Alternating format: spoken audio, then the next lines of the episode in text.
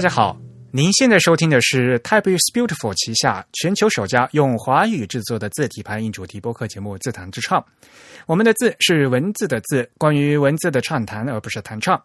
我们的播客只有声音，没有图像。我们的口号是用听觉方式扯视觉艺术。如果大家可以脑洞大开，那么我们的目的就达到了。我是主播汶川西畔东营居 Eric，我是主播黄浦江边清蒸鱼钱蒸鱼。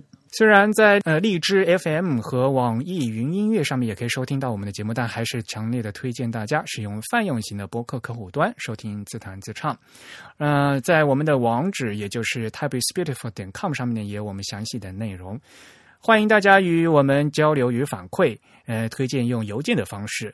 如果你喜爱我们的节目，也可以用 PayPal 或者支付宝向我们捐款。无论是捐赠还是反馈，呃，联系的地址都是 podcast。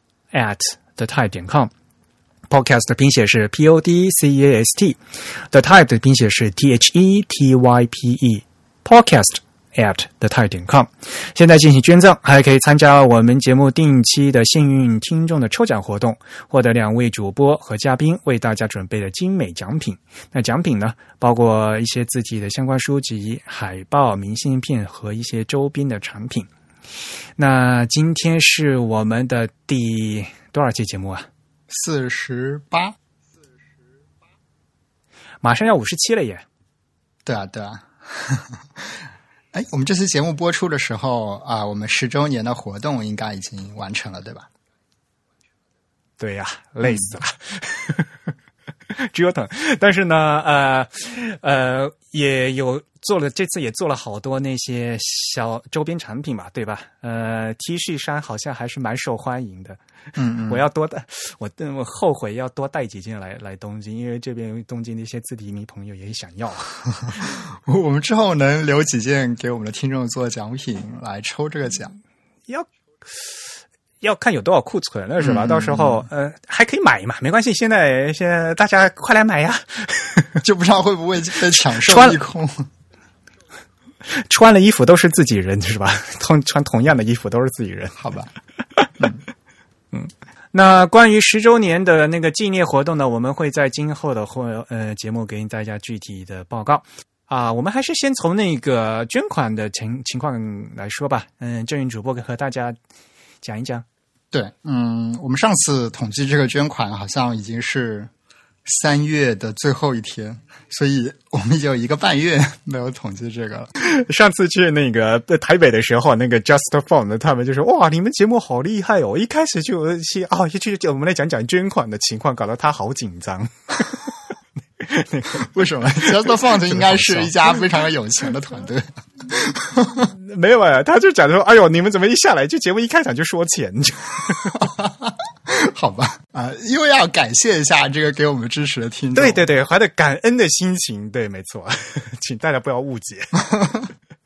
对，然后正好其实赶上这个四月四月初是 TIB 成立十周年嘛，所以我们当时发出这个消息之后，有很多听众来发来这个贺信，同时给我们捐了数额还不小的这个捐赠。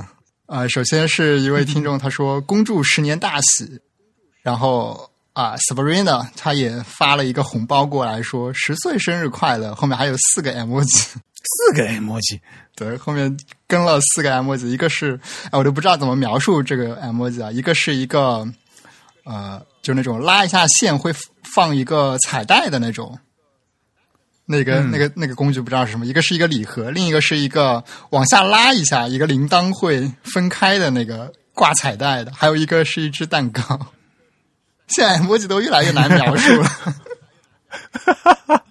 嗯。啊，另外其实还有很多这个呃字体厂商也给我们发来了这个捐赠，在这个十周年的时候，是吧？对，没有他们的支持的话，我们的 节目也没有办法就坚持这么长时间。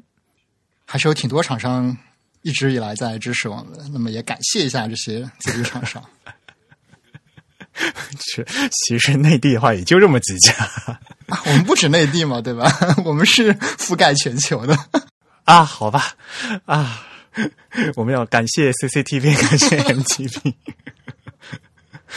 啊！我们感谢方正，感谢汉仪，感谢蒙娜，感谢文鼎，感谢造字工坊，对吧？嗯嗯嗯，对。那其实那个我们在四月初的那期节目里面发布的时候，还是遇到了非常多，不只是 TIB 十周年这个事情。比如说，我们也知道这个思源宋体发布了，所以有一位听众他发红包过来说庆祝 Source Han Serif。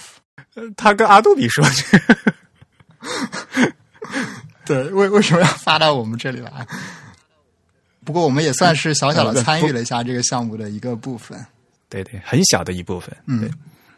另外有一位听众说：“学生一枚，感谢你们会每月捐赠。”哎，这位听众其实还拿到了我们上一期的这个抽奖的奖品。那么也感谢这位听众来给我们的捐赠。另外就是我们的这个老朋友 Andy，他再一次发来了这个 麦当劳邀请券啊。他说这次是麦当劳德式香肠汉堡，还是期间限定的啊？还是一个限时优惠的版本？那我得赶快用啊，要不然过期。德式香肠汉堡是因为哎，是因为 Andy 那段时间在德国旅行吗？德式香肠汉堡是不是只有德国才会有嗯，不知道，反正我这里没听说过。啊，另外就是接下来那一期节目，就是我们跟 Eric 啊，我们跟 Rex 一起录的这一期，是关于 Futura 的。那么这期节目，我们其实之前也说了，有很多听众发红包过来求这个 Futura 的杯垫。就因为我们当时发的那个杯垫里面有一款正好是用 Futura 字体印的，那还蛮巧的。就是那个杯垫，那个里面一一盒里面是有五张是吧？好像。对对对，然后是五种非常经典的字体，其中有两款是无衬线体的，一款是 g i l s e n s e 一款是这个 Futura。对，哎，这两款字体我们都讲过。你看我说我我我为大家准备的礼物多么贴贴合我们的节目内容。对对对，后面还有一位听众说：“谢谢你们，听你们节目买了字体设计的书，努力中。”嗯嗯，再后来就有很多听众发来的这个捐赠信息，里面就跟我们的这个沙龙活动有关了，因为我们后面就发布了我们这个沙龙活动的这个举办消息，有几位听众就发活动来说，期待活捉主编和主播，能活捉到吗？我不知道这位听众有没有抢到票。对我们场地太小，要不然的话，我们还是希望哈能难得开一次，搞一次活动嘛，能邀请更多的朋友过来。那的确是 那场地有限，不好意思。嗯，对，其实后面还有位听众说，他说真宇主播五二七预售票售罄了，我那天暗搓搓的去现场偷窥你们，行吗？我 我不知道，如果各位到时候没有没有这个票，能不能进得了场？因为我们这个场好像已经爆满的样子，不知道主办当时到时那个场地方会不会放大家进去？嗯嗯。那么，另外还有一些听众也给我们捐来了这个捐赠，我们就不再一一的去念这个详细的信息了。那都感谢这些听众，包括还有一些在那个微信上坚持给我们捐赠的听众啊，特别是 Sabrina，我记得 Sabrina 之前好像是用 iOS 系统的，然后中间有一期中断了，应该是 应该是因为微信封掉了 iOS 的这个捐赠入口，后面一期 Sabrina 就通过这个支付宝来给我们捐赠了，但我最近发现最新一期 Sabrina 又回到了这个。就回到了微信的捐赠上，是不是他还换了一台安卓的手机？他有好多设备。那也感谢在这个微信上坚持给我们捐赠的这些，应该是安卓用户的听众吧？啊，非常的难得。我们好像还是大多数的捐赠是来自这个 iOS 用户的。啊，五月二十号还有一位。在东京的朋友也来捐款了，对吧？啊，纪念今天差点在东京与主播大人偶遇，哈哈哈！五月二十号是那天，呃，在印刷博物馆有一个讲座，然后其实呢是，呃，就是我我也去了嘛，然后我不知道这位听众在，就就等到后面我们互相发了 Twitter 说，我对我我就发了个 Twitter 说我在听凸版印刷的文九体，凸版文九体的。呃，这日文设计师和那个西文的，这也是日本人的设计师，但他们讲这个具体的设计的一些细节嘛，嗯嗯嗯。然后那位听众他也也在 哈，后来才发现哦，原来在，早知道得打个招呼呀，真是。啊，哎，那个讲座你感觉怎么样？那你很好啊，呃，因为都是就设计师本人在讲嘛，所以呢都是非常很多细节。但是呢，因为是一些呃日文设计的一些东西的话呢，就是没有办法，就是要要看图，然后再跟大家再讲，才能比表述的比较清楚。要不然的话比较复杂。那文呃日文字体的这个凸版体、凸版文九体，现在呢在 Mac OS 的 Sierra 是可以下载的。嗯，但是就是原来系统包没有，然后现在也，呃，大家也知道嘛，就是，呃，macOS 它后面有一些语言的字体呢，需要你自己手动的到那个字体册里面去下载一下才能下来的。对，嗯，对对对。所以呢，就是这个呃，凸版的 Win 九体呢，也是呃，已经放在那个嗯那个字体册里面了，你就可以下载来用。嗯嗯，对，其实 iOS 那些呃。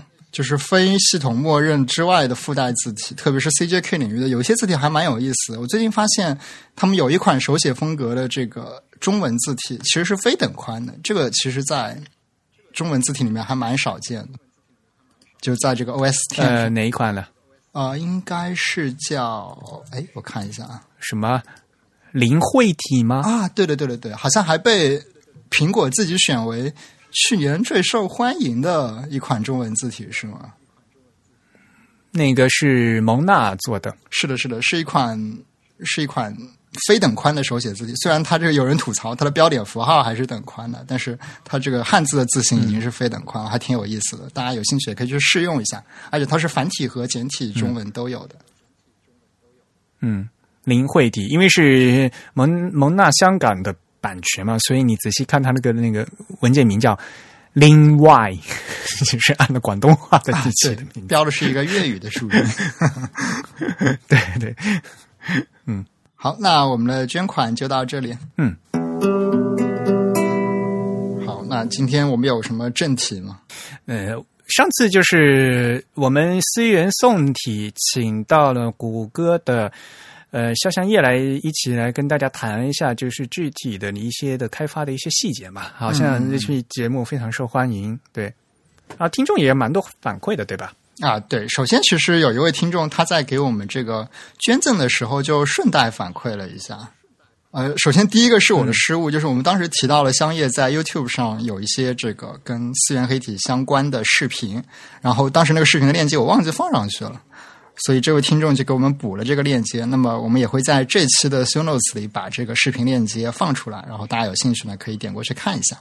哎，有两段吧？嗯，就是有一段呢，就是 Monotype 和那个 Google 合拍的一个片子里面，然后里面呢就是呃，香叶呢有出来出镜说了一说了一句话而已啊。然后呢，另外一段呢就是就是谷歌它的开发者的一个那个。录影就从从头到尾就是，嗯，香叶用英文在给大家讲讲一个东西，对，啊，对对对，那个是香叶他一个人的一个独立的视频，叫 One Font to Rule Them All，哇，这个名字非常的霸气。没有，这个就是那个《指环王》那个小林健他的那个也是经常讲嘛。啊，这是《指环王》的，你看《指环王》了吗？哦，我看过，但是我因为没怎么在意这个英文台词，啊 我英文比较差。哦，原来这是这是，所以小零件就一每次都在他的那个关于思源、关于那个 Noto 的他那个项目里面，就是老画了插图，就是老画那个戒指嘛。啊，原来原来是这样，好吧，原来是一个指环王的梗，好。那我们之后会把这个视频的链接放给大家，然后大家有兴趣，然后能翻墙的话，可以点过去看一下。好吧，国内有那个搬运工吗？不知道。另外，另外，其实这位这位听众的署名叫大正凤环呢，这是这是一个日语词吧？这他名字呀！天哪，好霸气！大正凤环是那个德川幕府的事情是吧？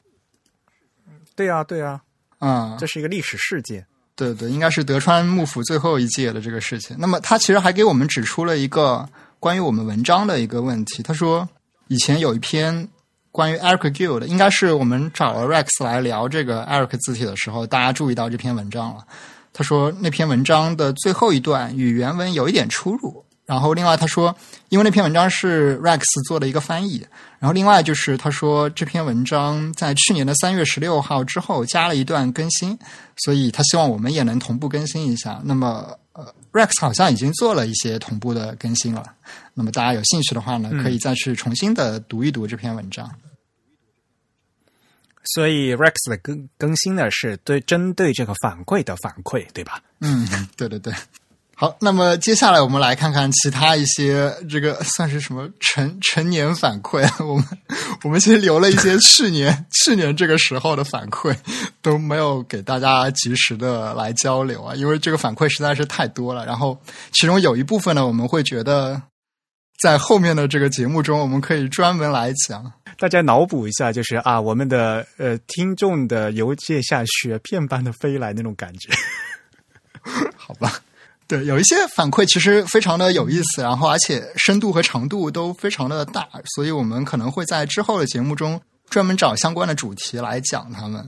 那么，另外有一些零碎的反馈呢，我们可能邮件就直接回复听众。那么，还有一些反馈呢，我们可能会摘取其中的一些来在节目中专门找时间跟大家聊一下。所以。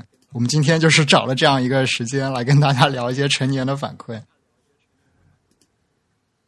哎，你一开始不是要说那个四元宋体的就小零件的那些呃博客上面一些内容吗？啊啊！哎，这个这个还要说吗？啊，就是嗯，其实我们在那个之前的呃跟香叶那期节目里面也聊到了一些相关的问题，就是关于比如说。呃，四元宋体和四元黑体之间有什么技术上的或者是开发层面的差异？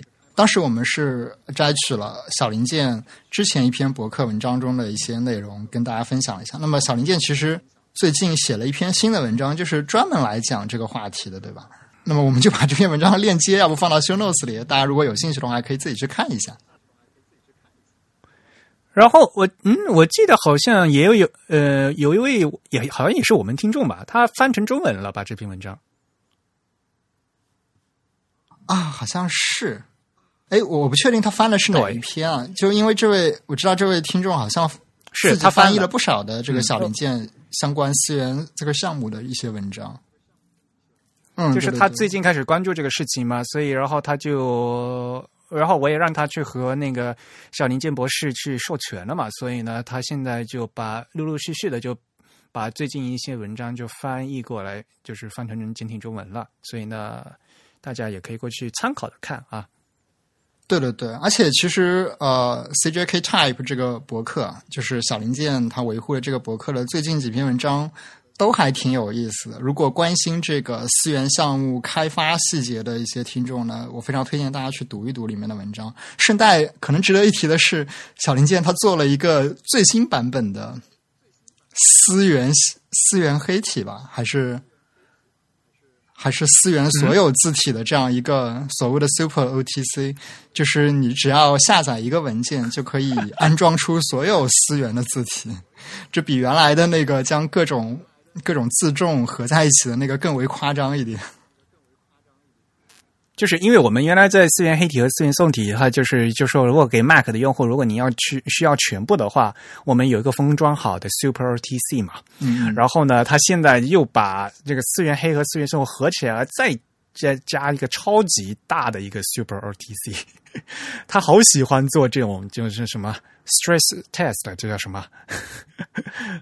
压力测试，压力测试吧，对。而且其实它里面还有一个很搞的地方，就是它还将 Noto 的这个 branch 一起合并了进来。也就是说，你一装可以既装出名字叫思源什么什么的，你也可以装出 Noto CJK 的那些版本的字体。虽然它们主要的差异就是在这个字体的名称上面，但你可以同时装出两个版本的字体来。好吧。总之，这只是一个他好爱折腾，对比较好玩的一个项目吧。而且可能整体上，它只对这个 Mac 平台的兼容性更好一些。不知道 Windows 十现在对它的支持怎么样？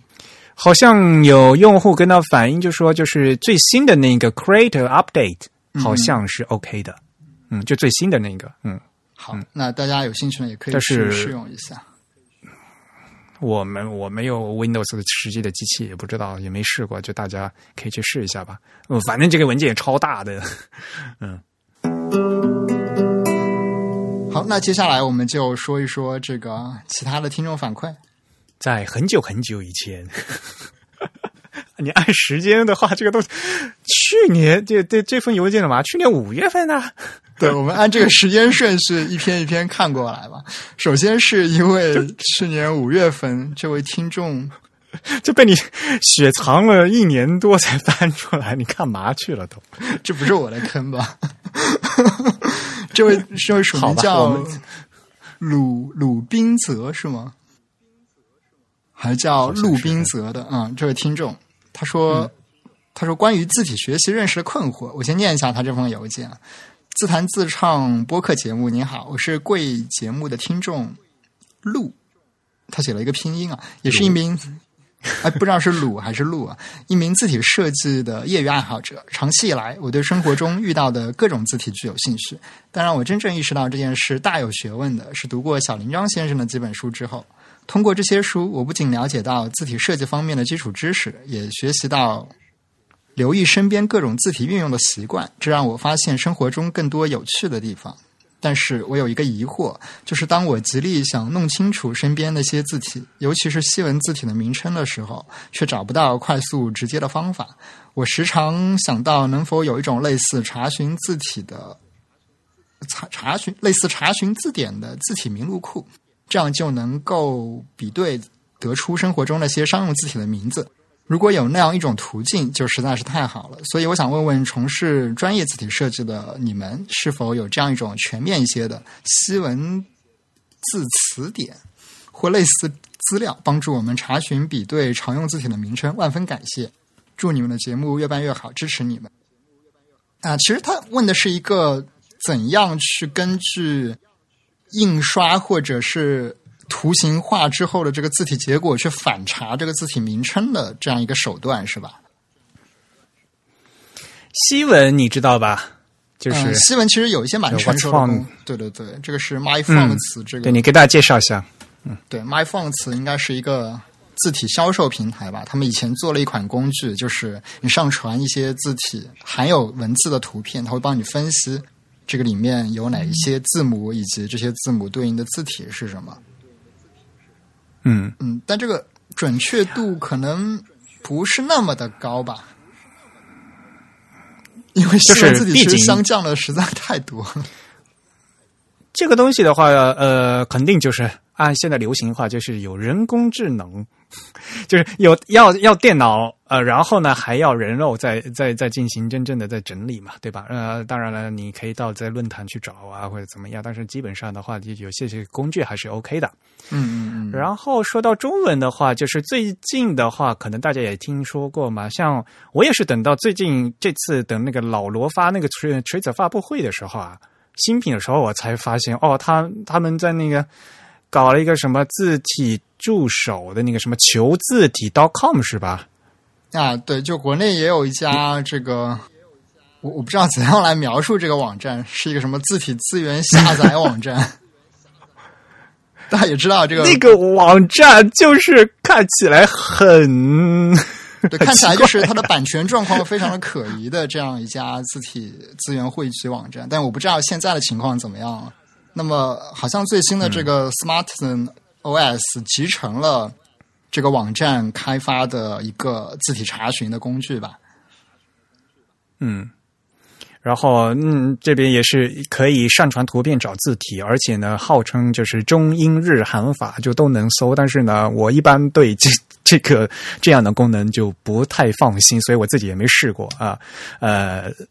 大家大家可以去试好，然后试完以后可以告诉我们怎么样？因为我对我一般来讲我就没有什么需求，就 是嗯，对对对，大家对找字体名字很有有需求吗？我现在首先很奇怪的一点是，我觉得可能有两种两种需求吧，一种是看到一个字体很好奇，想知道它是什么名字。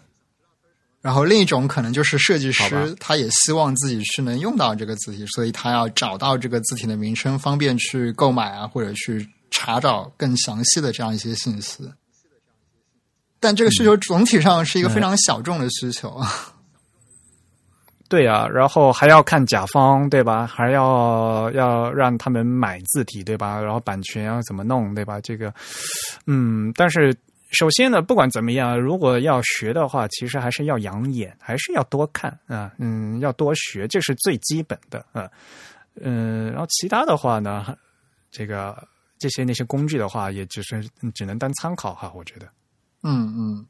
而且，其实既有的工具在这个识别上都不算特别的成熟。我想，可能之后，呃，会有更多的一些开发者可能基于像手机摄像头这样的功能来做更好的支持吧。因为其实 Smartisan 将它集成到自己的手机操作系统里，有一点好处就是它能更快速的直接利用到这个手机摄像头的拍摄功能，然后来帮你做这个字体识别。这可能比你以前要截取一张图片再上传到网站上会方便很多。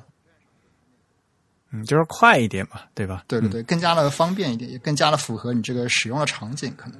但是呢，就是大家一定要注意哈，嗯，就是无论你要在哪边搞的这个字体的话，一定要注意版权啊。然后在使用的时候，尤其是商用的时候，呃，字体是呃，平面设计师的呃，在做的时候，在做的时候，一定要注意自己的这个字体版权的来源，不要给客户添了麻烦，到时候让客户惹官司，可是不不太好办的事情。啊，对，其实在中国确实比较特殊。中国的这个字体厂商一般会选择让使用者来承担这个版权的意义务。对，对，这个跟国外的情况有些不同。国外可能有些有些字体公司觉得设计师来承担这个版权也是可以的。嗯，呃，国外的话就是那个当。软件用嘛，就等于计算机软件用嘛，你那嗯多少台电脑啊装多少对吧？就就就这么用对，或者你就是相当于现在有很多在云服务的，就是进行那个订购了嘛，对吧？嗯嗯，对，订阅制的，对，嗯，好，呃，下一篇，嗯，下一篇是去年八月份，哎，这个暑假时间，我们收到一位署名叫 Tom's B 唐。这样一位听众，哇，这个名字非常正式。我每次你听，你每次因为没有这个音，没有音调嘛，所以念的很奇怪。你刚才说那个那位鲁先生，我就很好笑，你知道我的，因为我在脑补你如果把它念的撸会怎么样？好吧，那好吧。对，因为鲁和陆嘛，就是这两个姓都是有的。那么现在这个又姓卢的嘛。啊，是啊，是啊，是啊，啊，不好意思，对，还有姓卢的，没没，就所以你是故意念个没不可能的撸呗？好吧，啊，扯啊，不好意思，嗯，你看吧，就是其实能写声调还是要写声调的，这哎影响歧义啊，也是。啊好，这位听众的来信是刘信先生、钱振宇先生，你们好，我是一位九月份就要步入高中的学生。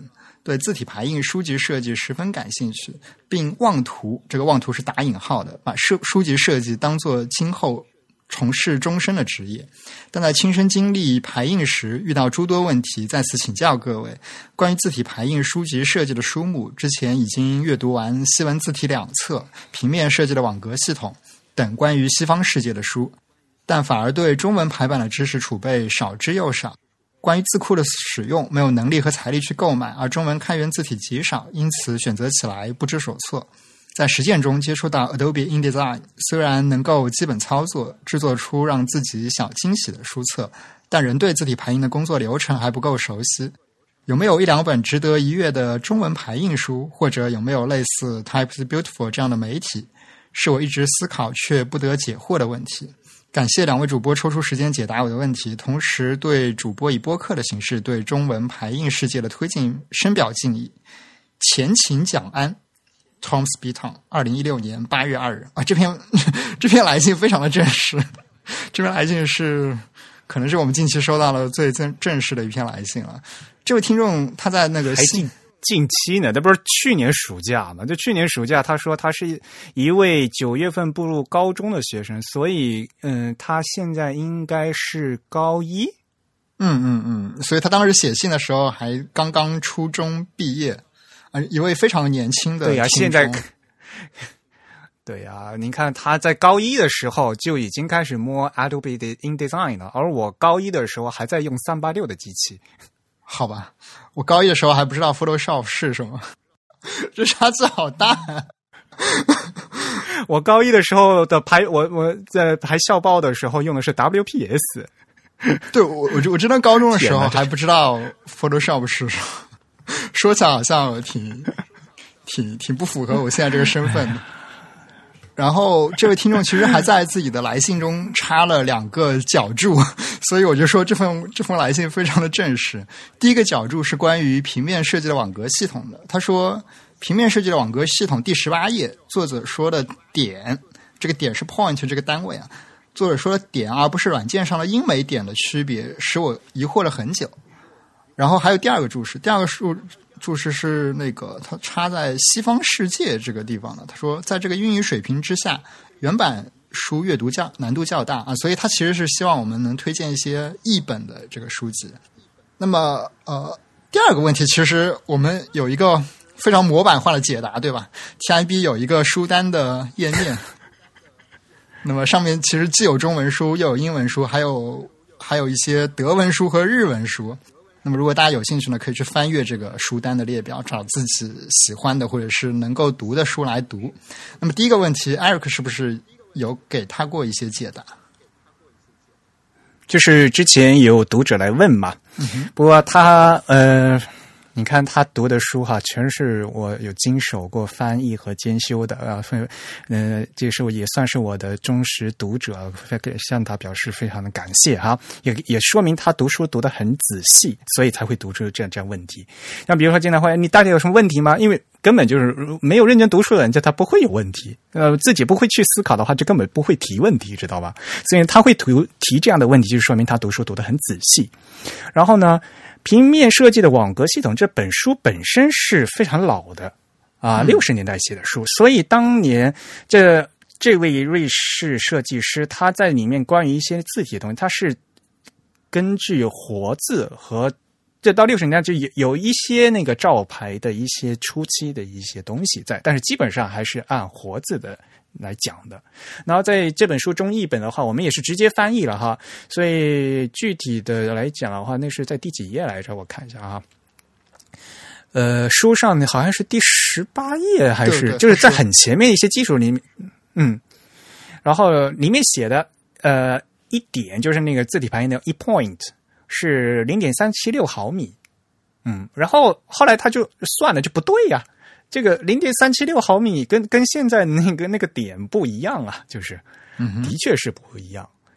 因为这位他是瑞士设计师嘛，在大家知道，在瑞士用的点是欧洲的点，就是欧陆就跟欧陆的点，法德这些国家用的都叫欧陆的点，我们也叫迪多点。嗯，其实是一个法国点子。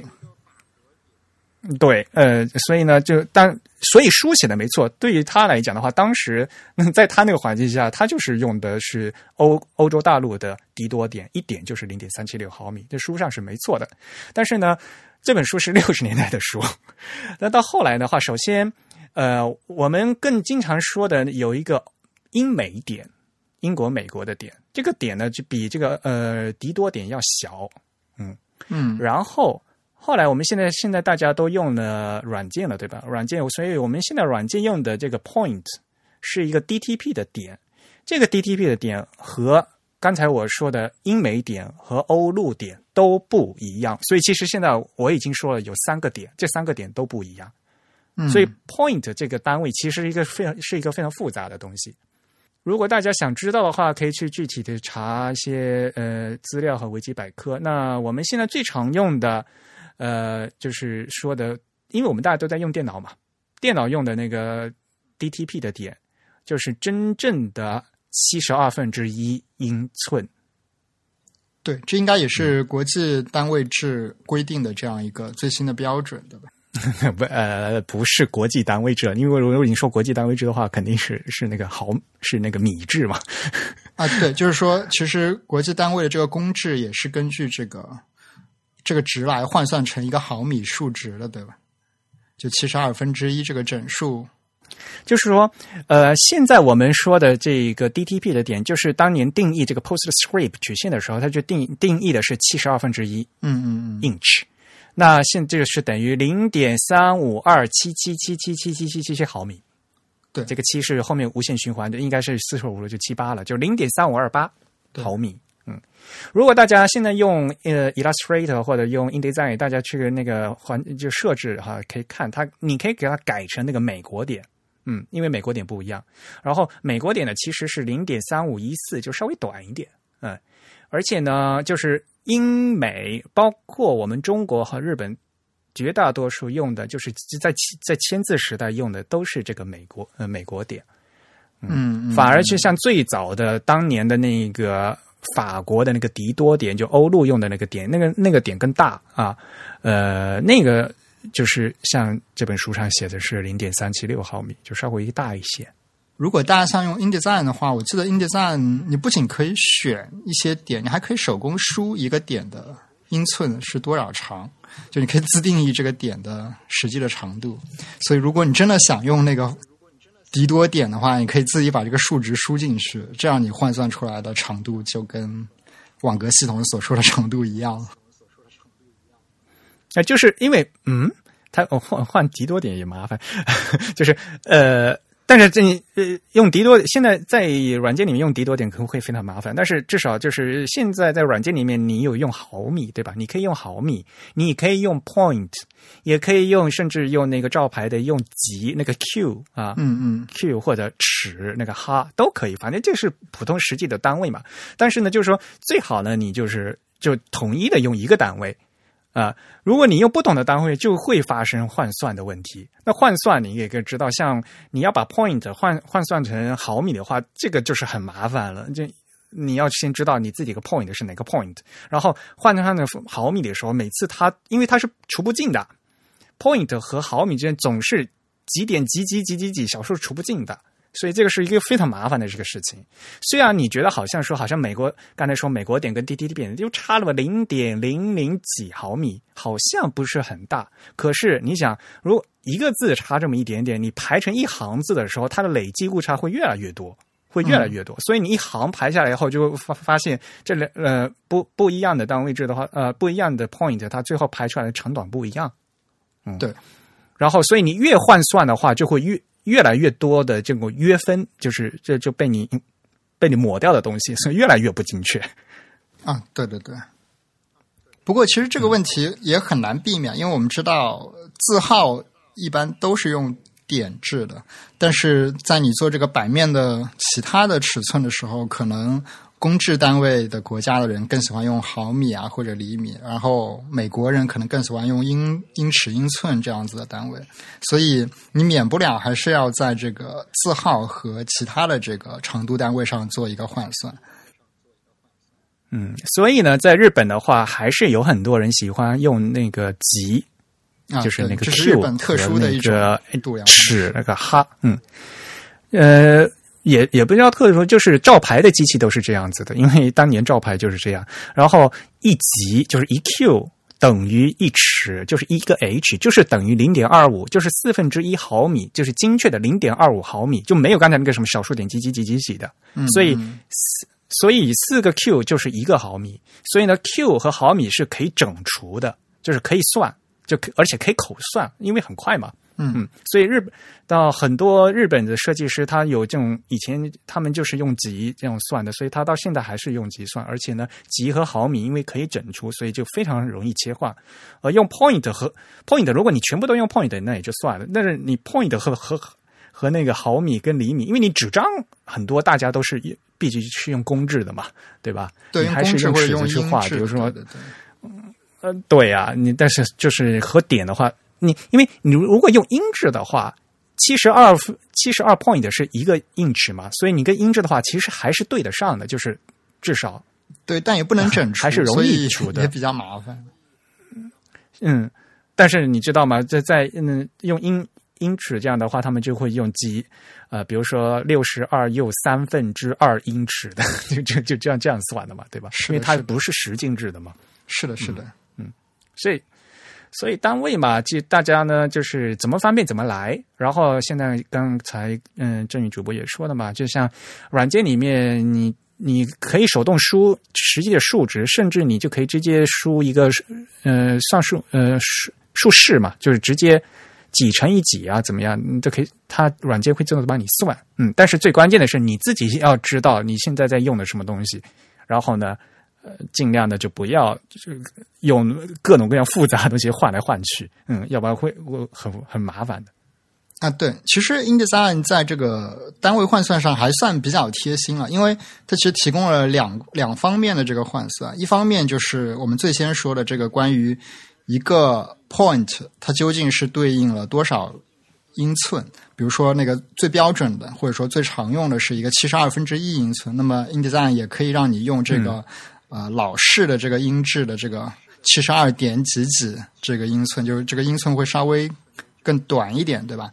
那么另外，它也其实可以让你手工输一个数值。就如果比如说你知道这个迪多迪多点对应的这个英寸是多少，你也可以把它换算成对应的数值。那么你可以创造一种自己的 point 的长度，因为我们知道 point 这个长度虽然它是个物理长度，但它的长度在各种不同的体系下是有变化的。所以 InDesign 是支持这个功能的。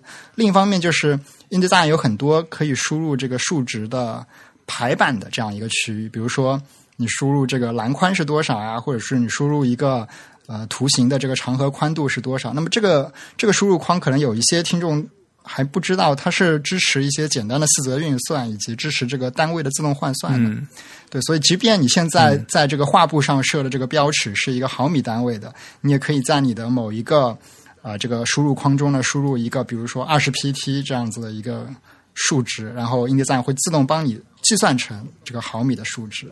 那么利用这两个功能，其实还是可以解决一些呃临时的日常的这个排版上计算的需求，就免得你自己找一个换算表还要按计算器去算，这样就非常的麻烦了。哎呀，InDesign 其实有很多功能啊，我们哎讲不完。对，这个可能还需要大家在这个实践中慢慢的来积累，才会比较的好。没有，就我记得，因为读者呃听众来问这个问题是，他当时是想说要空两格哦，然后呢空两格呢，呃，就中文是用五号字，然后他记的五号字呢是十点五 point，然后呢，但是他的那个设的是毫米，所以呢，他就需要呃要把这个 point 换算成毫米，然后他就搬出那本书。搬出那本书啊，那个按 按照书上的那个呃迪多点的那个换算的话，就会发现哎算出来不对哦，他的出发点 对他发现问题，实际上是因为他需要在 point 和嗯毫米之间转换的时候发现不对了，然后呢。这个这个问题退一万步来讲的话，本来你空两格的话，你可以在其他地方设，你不用在手函缩进里面用那个毫米去设。呃，所以这个话题是呃呃，这个说起来很复杂，对。啊，对，一方面就是这个首行缩进其实有很多种实现方式，另外一种就是说，即便你用首行缩进，其实像你知道这个正文是十点五 point 的时候，你只要在首行缩进的位置输二十一 point，那么它自动就会帮你转换成对应当前的这个毫米数值。对，嗯嗯，就不要你自己去算了。然后，然后，嗯，因为刚才说嘛，软件用的是 DTP 的 point，嗯，你如果去拿那个老书，那个老书又是敌多点的话，那肯定算不对了。嗯，对对对。不管怎么样，通过这这样一这样一个经验的话，呃，知道啊，原来有这么多 point 是不一样的，这也是长知识了嘛，对吧？嗯嗯。好，那下一位听众。对，下一位是一位医学生，他的来信，他的他的署名叫 Rain Lau 是吗？是这么念吗？应该姓刘吧？应该是刘先生哦。对对对，他说自弹自唱的 Eric 真宇两位主播，你们好。第一次给两位主播写邮件，首先在 Markdown 编辑器中撰写，写完之后才发现无法直接粘贴至 Gmail 中来，于是将邮件内容在附件的。附在附件的 PDF 文档中，很少写邮件。如果两位主播有好的邮件排版方法，还希望能教给我。好了，闲话少叙，请看附件吧。啊，他发了一个非常长篇的 PDF 过来。这个 PDF 一共有十四页。对，然后我先给大家简单的总结一下这个 PDF。这个 PDF 的这个正文部分，主要是在批评 Apple 的。网站以及他们的一些呃，怎么说呢？一些具体的 App 里面设计的时候所出现的字体排印方面的一些错误或者是一些问题。它主要是汇总了这样一些问题。吧，对对对，可以这么说吧。呃，比如说，他认为有些地方的这个字体使用的不一致啊，比如说 Apple 在 marketing 方面和在这个 UI 方面没有统一它的字体啊，或者是呃，甚至在一个局部这个字体的匹配并并不一致。另外，他觉得有一些 App 的这个本地化，本地化到中文之后，这个字号的控制并没有优化到合理的地方。呃，比如他这个这个吐槽其实还挺挺合适的，就是在那个健身的那个 App 里面，呃，英文的那个。公里数的单位其实是用了一个 small capital 的这样一个，而且是一个缩小后字号的 small capital 的这样一个字字体。嗯，那个算不算 small capital 也不知道了，反正反正就是两个嗯大写的。对对对，然后中文这里就变成一个跟西文字号一样大的一个中文字，但是。我们知道，同样字号的中文汉字一般都比这个西文更大，所以反而看着这个单位比这个数值还要大了，就有点喧宾夺主的感觉了。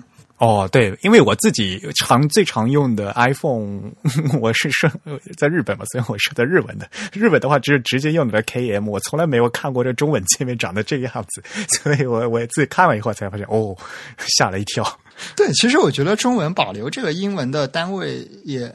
也无伤大雅，对吧？就没有必要把它翻译过来。对，对，km 其实是可以的。而且说实话，如果你一定要正认真的翻，应该翻成千米嘛，不一叫公里啊。好吧。Anyway，嗯，对，所以他这个细节的吐槽部分还有挺多啊，包括他也提到了像那个 Photos，还有像 Apple Music 的一些。设计上他觉得不太合理的地方，那么这个细节我们可能就不一一的跟大家读了，因为这个实在是太长了，而且这个只有在图文并茂的情况下，可能才比较容易理解。我们就读一下它这个开头结尾的部分吧。嗯，他说：“你们好，第一次给两位主播写邮件，还请你们多多指教。我是一名在复旦大学上海医学院求学的大二学生，名叫刘。”玉辉，哎，没有像两位主播一样的花名，叫我的英文名 Green 便好。我的家乡是福建泉州，大概和 Eric 算是半个老乡了吧，哈哈。两 不知道两位主播会不会对收到来自医学行业的来信感到惊讶？实际上，虽然我是一名医学生，但这个这个选择这个专业是父母所逼。我真正的兴趣还是在艺术与设计。因此，花了两个半月的时间，终于在通勤路上追到了最新一期的自弹自唱，感到比教室内学、比教室内的专业课来的有趣而有用多了。此处并不是黑医学，只是确实不是我的兴趣所在。很喜欢自弹自唱，两位主播的主持风格非常亲切，两位主播的声线虽然不同，但都各有特色，很讨人喜欢。尤其是真宇主播的声音听起来有些软。啊，为什么？虽然我在过去，在去年节目刚开播时便有所耳闻，并在 iPhone 的 Podcast App 中订阅了节目，但由于时间安排的原因，我从今年九月下旬开始才正式从头听起自弹自唱。实际上，在开始频繁的听贵节目之前，大约在二零一二年末后，我便经常访问 TIB 的网站，并且有幸阅读了 Eric 翻译的小林章先生著作。小林章先生的著作《西文字体》和《西文字体二》，以及高岗昌生先生所著的《西文排版》，其中《西文字体》和厉志谦先生所做的《西文字体的故事》，可以说是引领我走入字体设计领域的启蒙之作，真的十分感谢。今年九月份时，在上海参加了 Monotype 香港举办的 Type Pro 二零一六和汉仪字库举办的西文排版沙龙分享会，有幸见到了 Eric 本人。看着 Eric 在台上配合动作和语气的精彩翻译，尤其是配合高岗先高岗老师翻译“偷偷摸摸”这个词词时，真是十分佩服。总之，听完了三十五期的自弹自唱。真的感到干货满满。每次听时，我都是集中注意力，稍有漏听时便返回再次收听。今天下午第一次向贵节目捐赠，从追上进度的第三十五期开始的每一期节目，我都会在支付宝上捐赠，聊表心意。接下来便是写这封邮件的主要目的。我希望能与两位主播分享一下最近一段时间关于苹果公司旗下产品中的字体体验，绝大多数是困惑和吐槽。那么下面这个。啊，分享的部分我们就暂时跳过了，因为实在是 实在是有点吐槽。不过，就是因为他这本他这篇邮件是去年末写的嘛，嗯，然后从年末到现在已经五月份了嘛，所以苹果官网有一些些的进步，嗯，然后像至于呃，不过不包，呃，不仅是国内的了，那像美国人他们对那个 Apple Music 的那整个那个界面也是吐槽不能，所以 在甚至是有很多设计师都说，要是我来改的话，我能做成这个样子，就已经有很多很多的文章在这边做。苹果它其实也是不会没有意识到这些问题，然后呢，它在这个不断的在各种各样的地方进行一些小小的更新。嗯嗯嗯。然后我们最后来看它的这个结尾。总的来说，在 iOS 十后。苹果的设计风格显得十分混乱，尤其在字号和字重的选择上，并不如过去来的统一有序。不知两位主播是否有相同的感觉？苹果公司官网上的中文 Web Font 也十分混乱。作为一名从乔布斯时代开始使用苹果设备的苹果用户，不由得怀疑起当下的苹果对于设计的执念是否真的不如当年。Tim Cook 上台时，有许多人唱衰苹果公司的未来，但我认为苹果的内核并不会。因前 CEO 的离世而改变，因为那种精神或许已经根植于员工的心中。但当下苹果公司出品的软件在稳定性和设计质量上都有所下降，这种状态实在让人担心。有关苹果公司的话题便说到这里吧。花了半天多的时间写这封邮件，时间有些赶，其中有些地方写的不够详尽清楚，有错误的地方还请指正。昨天晚上刚刚听完最新一期的自弹自串，我越发期待下周二可能推送的。iOS 十点二正式版，这样就可以用上新的 emoji 了。祝好 Rain 刘玉辉，二零一六年十二月四日于上海新江湾城啊，他在上海，因为他在复旦大学念这个医学嘛，嗯，所以他最后说到的有一点是，他说苹果官网的这个中文 Web Font 十分混乱，这个好像是因为苹果官网在去年年末的时候开始启用了一种新的中文的 Web Font 作为他们这个 marketing 的品牌字体。嗯嗯，应该是既不同于之前的所谓的这个叫什么，叫平黑是吧？然后也不同于新的这个平方，而是一种全新的 Word Font。哎，那个叫什那个叫什么名字来着？那个啊，它的它的那个，我看它的字体名称写的是英文，好像叫什么汉黑是吧？啊，的确是汉黑，对，汉黑。看起来这个名字并没有指示出这个字体的名称，只是一个内部。的名称，因为它明显是一个汉字字体嘛，然后又是一个黑体，所以起了这样一个名字，真够混乱的。对，其实苹果确实也在这个呃本地化的品牌字体上做了很多尝试吧，应该说，但至今并没有一个非常完善的方案，好像还在一个不断的迭代改进当中。呃，其实很复杂了，因为有首先中文字体是一呃是一个非常大的一个工程嘛，对吧？那要这么多个字重，因为苹果在它在网站上面，那它也就很强调这个信息层级嘛，所以它需要很多的字重。那一般来讲，做做一个多字重的一个中文字，如果质量要足够好的话。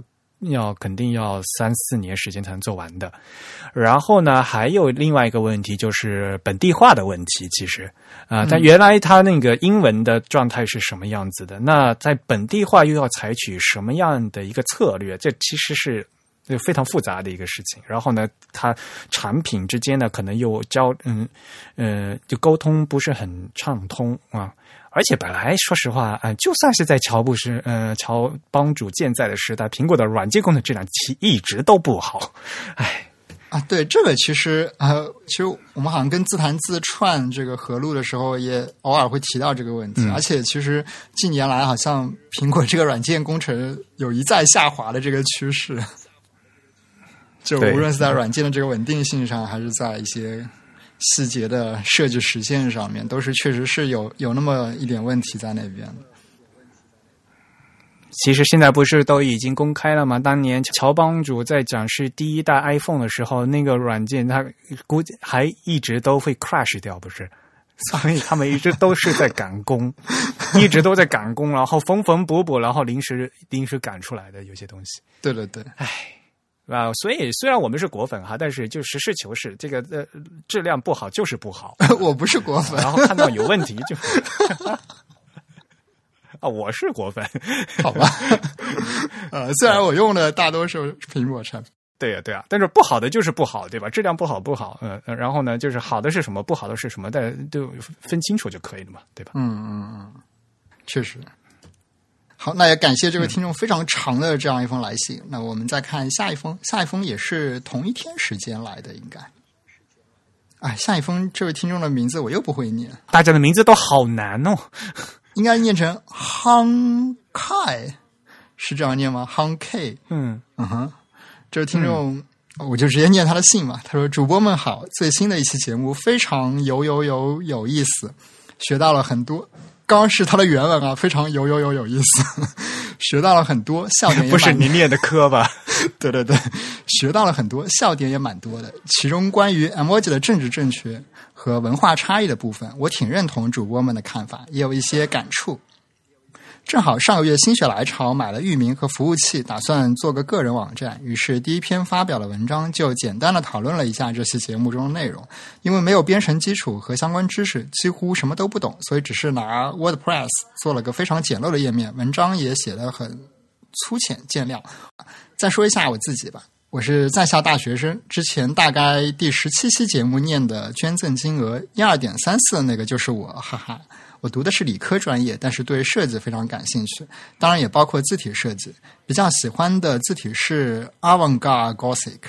这学期读完了两本西文字体，挺开眼界的，学到了不少。感谢一下译者 Eric。看完后，我有一些疑问。第一是字体的区分，因为字体实在是太多了。面对两款非常相似的字体，是不是可以通过某几个字母在细节上的不同来辨别？第二是生活中看到的字体很多，但很多时候还是拿不准它到底是哪个。除了像 Futura 这样形状很鲜明的字体，大部分时候我只能抗蒙，就挺有挫折感的。可能是眼力不够吧。第三个问题就更玄乎了。西文字体一第三章讲按年代、国家、氛围选择字体，尤其是按国家选择，实在难以理解。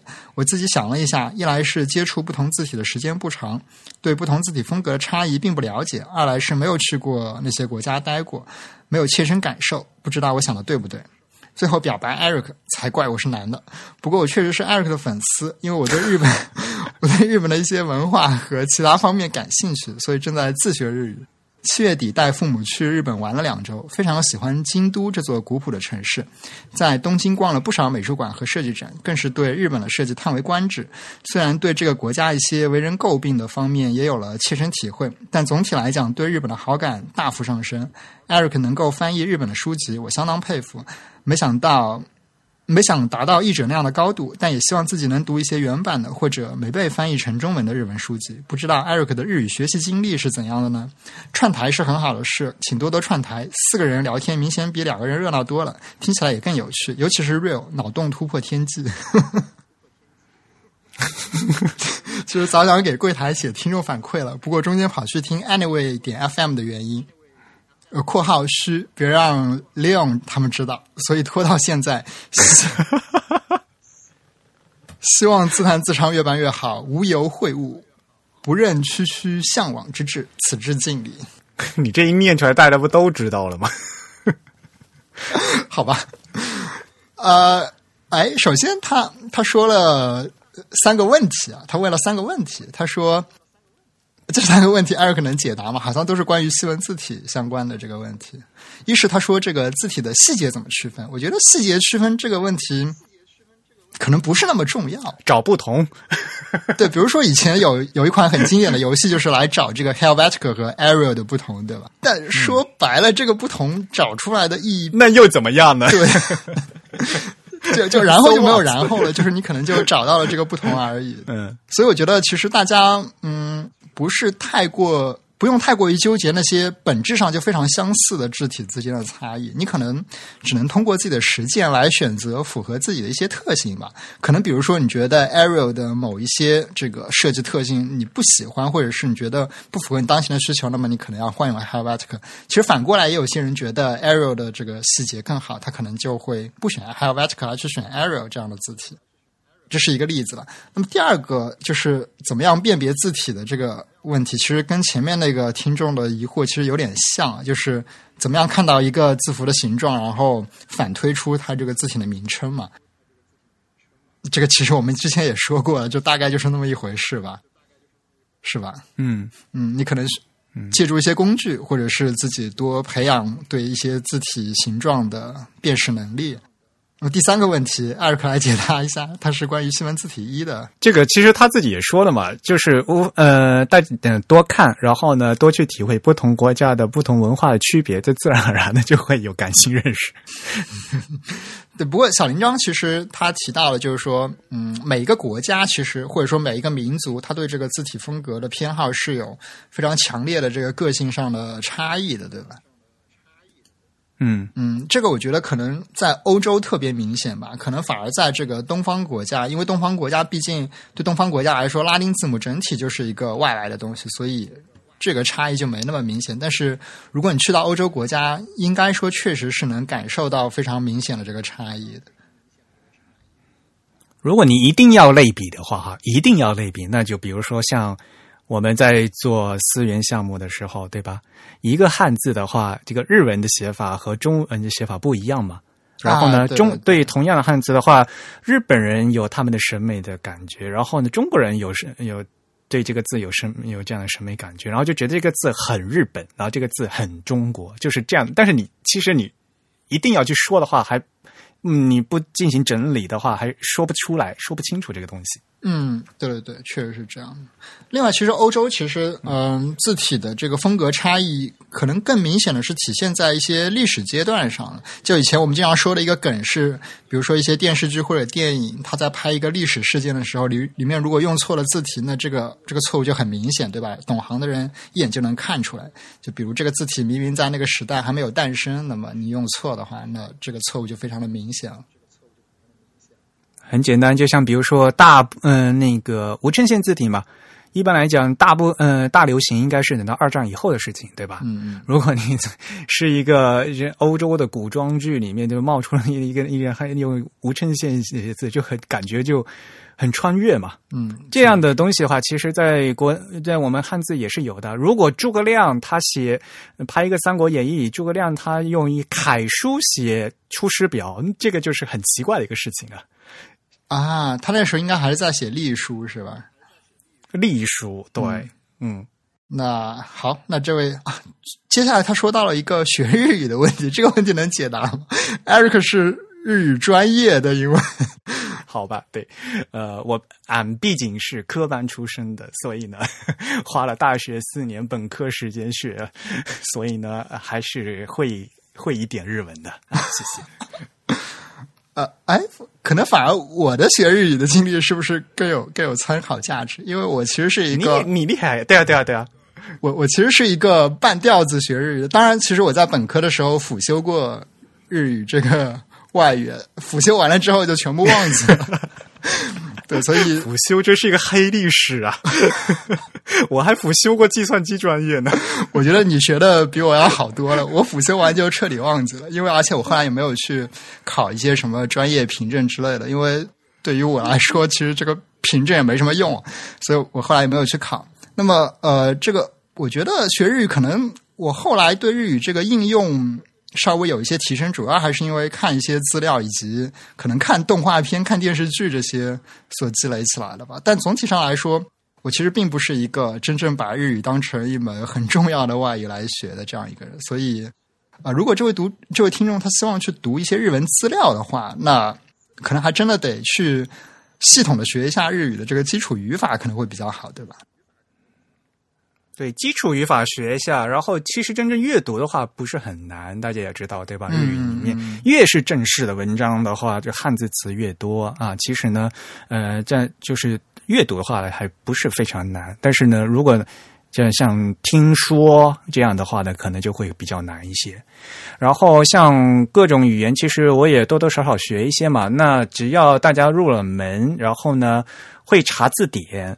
然后，像我学法语、学一点点的西班牙语，像这样的话，就是呃，在查资料的时候会非常方便啊。你就首先你就会不会有那个语言的门槛，然后不会犯怵嘛，对吧？嗯，即使有个东西的话，你也大概能看，能能知道怎么查。这这掌握一个那个搜索和一个这个就是利用的一个工具是很关键的。嗯嗯嗯。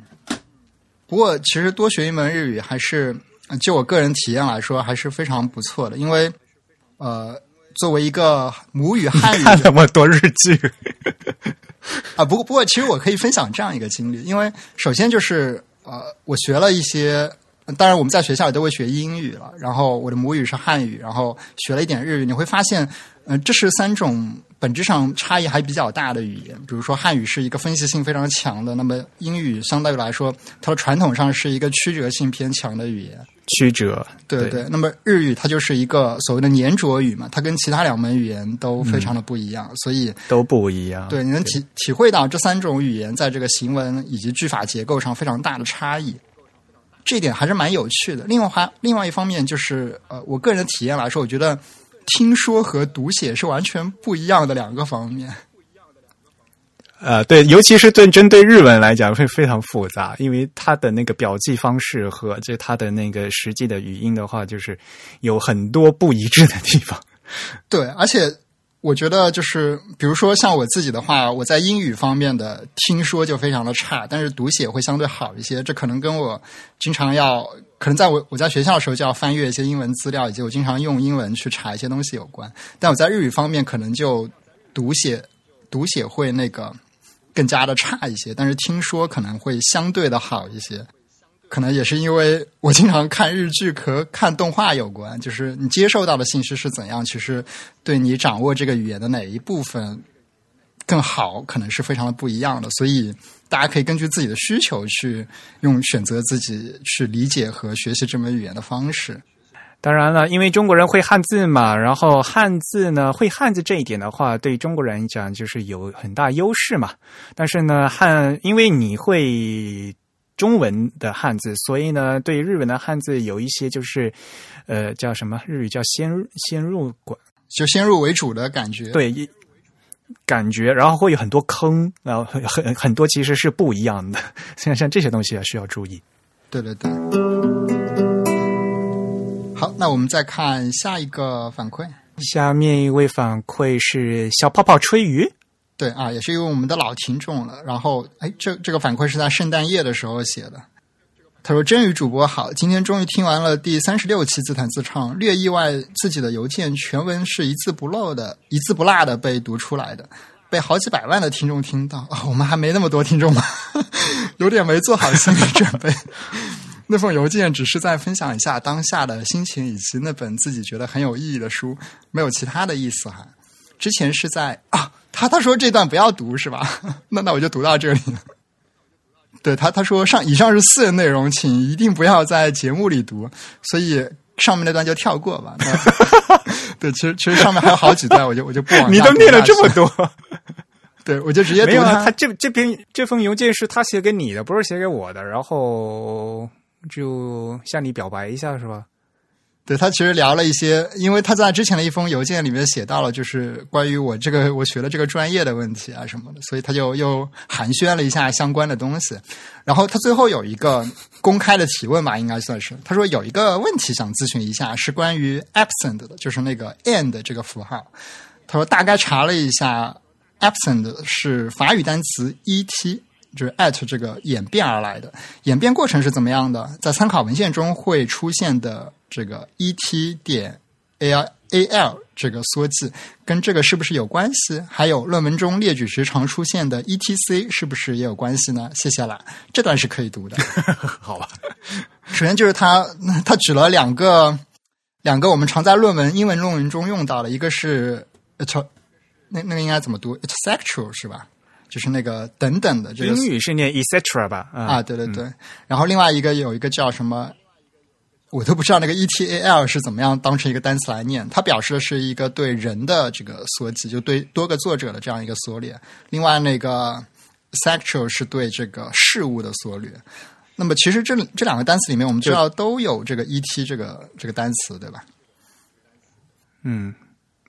就刚才说的 etc 呃，首先 e cetera 就是其他，对吧？嗯,嗯。然后那个 etal 是那个 it r d 嘛，就是 and others，就是和其他人，对吧？嗯，就首先，所以呢，这个前面那个 et 这个单词 at 这个单词的话，就是和，就是 and。其实确实是，就像这位听众自己说的，他们就是有关的。那么 Epson 的这个符号呢，也确实就是从 ET 这个和字这个 lecture 演变过来的这样一个符号。所以，其实这位听众他自己的分析就是正确的嘛？你不是给他回信了吧？对对对，我给他回信，其实也就是解解释了这样一些问题。我说，简单来说，absent 的这个符号最初就是从单词 at。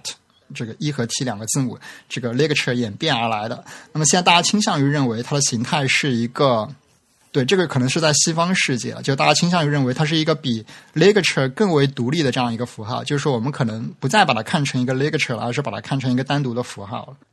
但是我们同时也是可以从一些 old style 的 serif 字体中的，尤其是这个 italic 的这个造型的字体中。呃，看出一和 T 这两个字母的造型，在这个 absent 的符号里面是可以辨认出。比如说，你去找这个 Garamond 的这个 Italic，你是可以看到，啊，它这个 absent 的符号画的非常明显，就是一个一和 T 字母的合成。那么，另外就是，无论是我们所说的这个法语，或者是英语中的这个 ET 的这个单词，其实它的语言都是刚才艾瑞克说的是一个拉丁语词嘛，或者说，呃，意大利语中也有这个词。哎，这个英语有这个词吗？英语不用吧？啊，但是英语也会把它拆开吧。比如说，你说 “etc” etc 这个词，它的全称是什么？那么英语就是必须就是这两个词，就作为一个词组，作为拉丁文的常用词组做吧。但是不会单用这个 “et” 这个单词啊。像法语，法语就嗯，法语就是 “a”。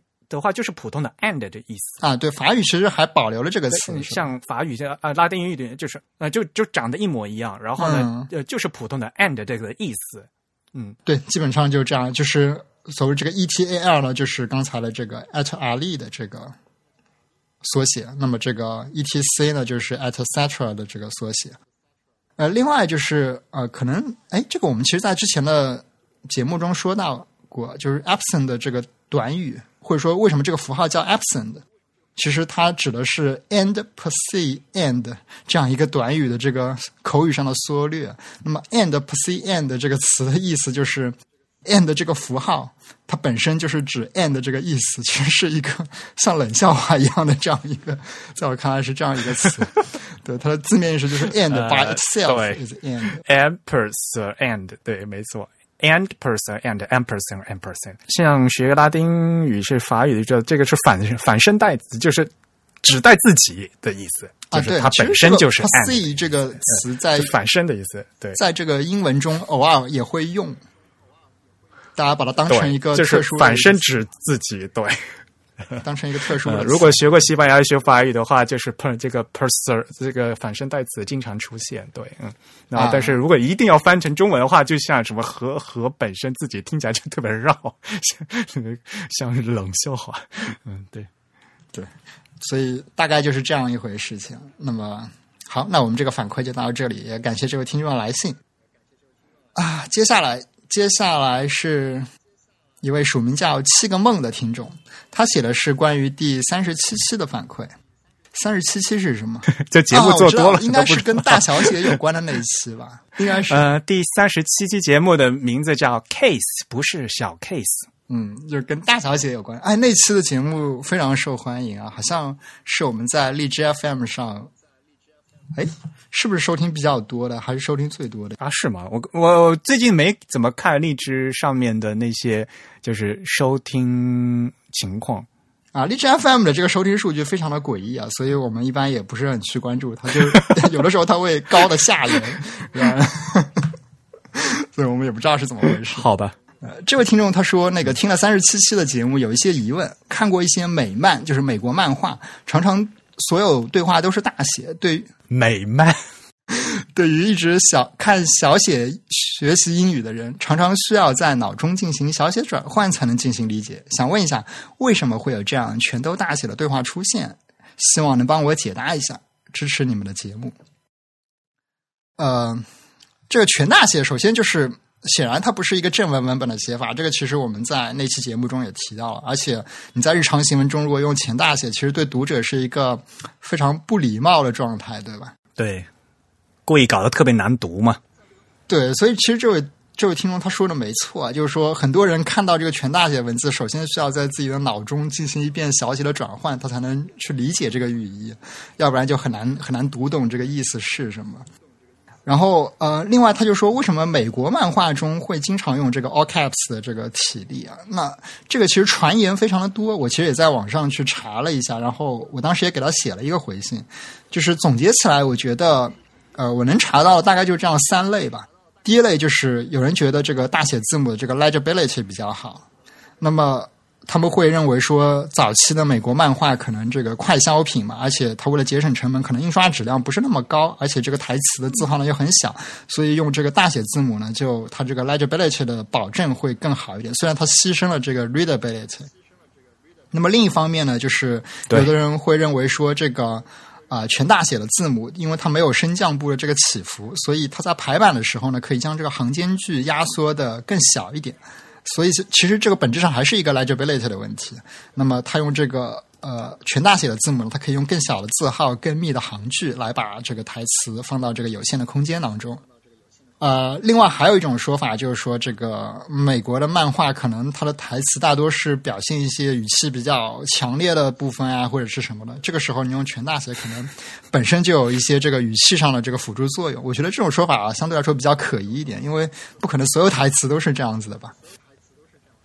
嗯嗯，另外就是我其实查到了另一个比较有意思的一个说法，这个是有一篇网上的文章的，我们到时候可以把这个链接放给大家。这篇文章他提到了一个非常具体的东西，就是他说当时美国漫画行业这个台词呢，其实并不是由画手自己写的，而是专门由填台词的这个工作人员来另外填的。他们在填这个台词的时候，为了把这个台词能写得很整齐，他们会先画辅助线，然后再去写这个台词，就是所谓的画三线格或者四线格。那么他们画辅辅助线的时候，会用到一种画辅助线的工具，这种工具还挺有意思的。它是一种布满了孔洞的这样一个尺板嘛，然后你旋转这个孔洞，可以调节这个行与行之间的间距大小，这个还蛮神奇的这样一个工具。那么他就说，如果说呃你要写一个小写字母的话，你可能就得画一个四线格；那么你你写一个大写字母，可能只需要画一个三线格。所以这个时候，对于这个批量生产的过程中，你画三线格可能会节省你画一条线的时间。所以长期以来，他们就会省去了这样画四线格的麻烦，而改做用大写字母画三线格来提高这个工作效率。嗯，这也算是一种一种一种解释方式吧。那么大家也可以供大家作为一个参考来看一下。写大写字母要三线格吗？呃，给我画一横线，我也能 画两线也行，是吧？有一个上限，一个下限就可以。对，就可以了。中间那个 min line 都不没有需要。啊嗯，不管怎么样，就是像美漫也是一样，日漫也是一样，就是就是画画，就呃画师和后面那个填台词肯定是两个步骤，就是画是一个步骤，然后那个台词的话，就肯定是后面再加上去的。嗯嗯，对，就这个工作肯定是分开的。然后呢，所以呢，画师他们可能就他们不写字，那写字呢是专门就是有写字、写美术字的那些师傅去写啊。那写美术字就往往就是就是写写写是写大写字母的。对对，其实那个呃，我个人还是比较倾向于相信说，这是有一些这个。呃，工艺上的问题最初导致了大家倾向于用大写，因为比如说，尤其是这个大写字母的 legibility 会相对高一些，这个这个道理还是蛮有说服力的。因为其实我们知道，以前这个日本人写日本漫画的台词，他可能会汉字用这个明朝体，然后这个所谓的这个假名用那个。Gothic 体嘛，反过来。黑体，对对对，反过来反过来就是假名用黑呃汉字用黑体，然后假名用明朝体。啊，汉字啊，对对对对对，汉汉字用黑体，就是因为汉字的笔画多嘛，所以用黑体就更容易印清楚。嗯，所以总体上来说，可能还是因为漫画这种嗯这种介质吧，它的这个印刷质量啊，以及它的这个呃尺寸大小啊，决定了。它的一些台词的特殊的这个排印体力，有一些跟常规非常不一样的地方。嗯，这是一个非常有意思的呃问题。然后呢，像我们一现在普通说哈，呃，字体排印，但是呢，各个媒体呢其实都有不同的传统。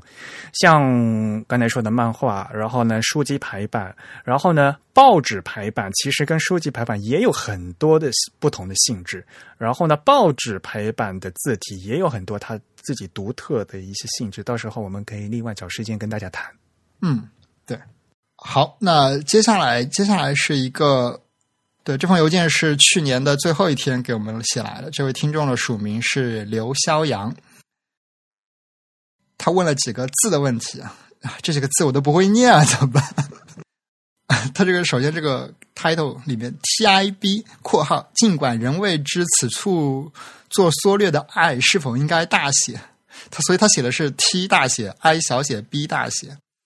TIB 好，最近买了《现代汉语词典》第七版，与已有的第五版对比了一些地方，就是那么闲着，发现了以下一些奇怪的地方：亭字较前版本为上下结构的撇和土，而最新版本就是这个怎么念？撇和是。对对对，这个应该念人吧？这个偏旁啊，就变成一个撇和是了。第六版的暂未知。对应的 iOS 十升级后，平方简体版的这个“亭”字字形也变成了撇和式。呃，那么平方繁体和平方这个港版的，就是香港版都没有变换，还是这个撇和土的这个上下结构。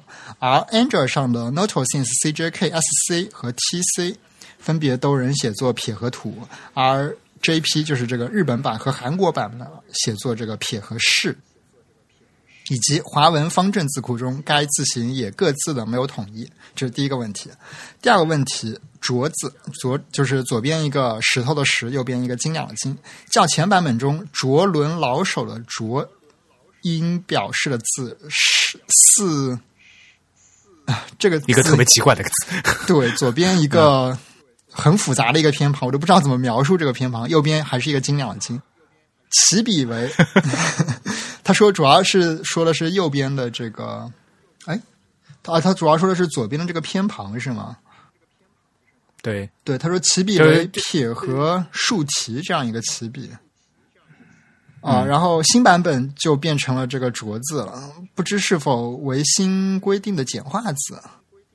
能否告知关于上述问题出现的一些问题？祝元旦快乐！此致不生硬的敬礼，不生硬有一个删除线。刘肖阳，十二月二十，十二月三十一日啊，所以这个这个关于文字学的这个问题，应该怎么来回答他？Eric 来给他做一下解答。我当时已经给他回信了吧，哈。然后呢，其实这个东西的话，是一个非常，其实是文字学的问题。所以我们在说字体排印，还是要还要涉及到文字学的知识。然后就非常有意思，他说他拿那个现代汉语词典的第七版和第五版去对比，然后就是这么闲着。你看，那如果有有机会去拿两本字典来来比，这本来就是一个非常枯燥的工作。能进行这样工作的人，本身就是一个呃，应该说是深度的字体迷了啊。嗯嗯，然后。呃，我之所以要把这个嗯拿出来再和大家讲的话，就是就像我跟他的回信讲，我们在节目里说过很多次，然后现在呢这一类问题必须以呃我们现在中国大陆的通用规范字表为准，因为字表是二零一三年刚刚发布的，所以呢一些字的调整，从词数的出版、字字库厂商，那各个地方各个方面都在调整，然后呢这个第七版。就现代汉语词典也明确的在说明里面说说，它和第六版相比修订时间很短，目的呢就是要落实通用规范汉字表，所以呢，它对针对这个表呢，对这个字典进进行了一些改动。但是他提出的第一个问题，关于那个“庭”，就是那个朝廷的“庭”啊，庭院的“庭”的，就是去掉那个广字头的，那这个字非常复杂。在知乎专栏里面呢，有嗯有位知友呢专门写了一篇文章啊，建议大家可以看一下。那位知友的名字叫东南西北，呃，就是刚才你是就是其实说所谓的那个这个这个部件到底是亭还是人啊？就是上面是一撇加一个土，还是一撇加一加一个士，还是一横加一士啊？这个这是一个非常麻烦的一个问题，呃，尤其是。在大陆的规范里面呢，有一个反复，嗯，其实这个这个字啊，呃，理论上讲，因为如果它是停的话，应该是撇土的。但是呢，在我们在做 GB 的时候，后面在通用，呃，在一九六五年的印刷通用汉字字形表和后面的一九八七年的现代汉语通用字呃的笔顺规范呢，突然进行了调整，改过去，然后又改回来了。所以呢，就反反复复，最后呢，呃，大家都。最后的最后呢，就是我们现在使用的这个通用规范汉字表呢，是给把它回到了就最早的八十年代的呃，就就是六十年代那个的版本，就是还是给它改成的是而不是图啊，所以这个这个呃非常复杂，嗯，其实这个就是规范了，看规范怎么定而已。而现在我们用的通用规范汉字表呢，当时就是。能不改就不改，因为进行再进行多余的改动，会对社会呃社会用字造成更多的混乱，尤其是对字形的修改。当年那个。提意见的时候，网友提出了很多很多的意见，啊，结果呢，一些字形都本来要微调的，结果也都没都没调了。所以现在的这个规范规呃通用规范汉字表呢，有很多字形应该要整理的，当时都没有整理啊，都照旧，就就都是那个样子，没有没有动。那反正现在暂时就是就是这么着了，那就先这么用着。那也不知道以后，说不定以后再过十年以后再会修订会怎么样？嗯，但是呢，规范毕竟要要定的，你不定的话，就要有会一直会有个混乱的局面，就大家都没个标准。所以呢，这其实也也不是正确不正确的问题，反正就这么一定下来，就大家这么用，大家守一起商量好守这个规矩，也就这样了。啊，其实语言文字里面有很多没有道理的东西，嗯。然后第二个问题的话，其实，呃，也是那个通用规范汉字表在那个附录里面的一体字已经整理出来了。那具体的话，其实大家在那个呃附录里面可以看到的，嗯，其实就是规范嗯规范汉字的整理的问题。嗯，对，其实就是这个“拙”字，它对应了有三个一体字，对吧？对对对。然后这位听众他看到了其中的两个。然后这两个的左侧这个偏旁都非常的复杂。嗯，像语言文字这种东西啊，比想比大家想象的话是有更多人为因素的。像包括这个汉字的发音啊，到底是角色还是角色，对吧？台湾他们台湾国语就规嗯规定就一一定要念角色啊，我们大陆这边就是要念角色，这个就是人为硬定性规定的。就像到底是宫壳还是宫壳？那个什么，好吧，呃，电影名称的问题，好吧，对吧？像这些东西其实就是规范的问题啊。呃，你说证据的话，其实大家都有证据，都有都有理据，都可以，都可以，都可以说的。对。不过“攻壳攻壳”这个词，其实它还它比较复杂的是，因为其实这个词本来两个发音都算是对的嘛，所以对呀，所以这个就是。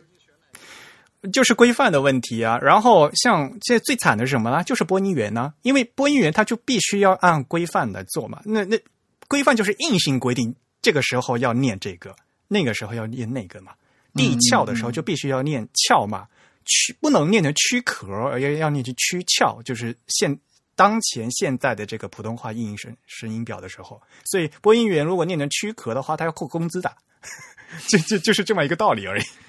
对，不过我知道现在的这个官方正音，它其实有一种倾向，就是说这种多音字，它会倾向于更多的符合常规人读法。比如说，如果“壳”这个词，它这个“壳”的音更多读的话，它会倾向于说以后出现的新词词组或者是常用的词组都用这个“壳”字，而是规定了几个特例念翘，它可能会把这几个特例用这个穷举法给它写出来。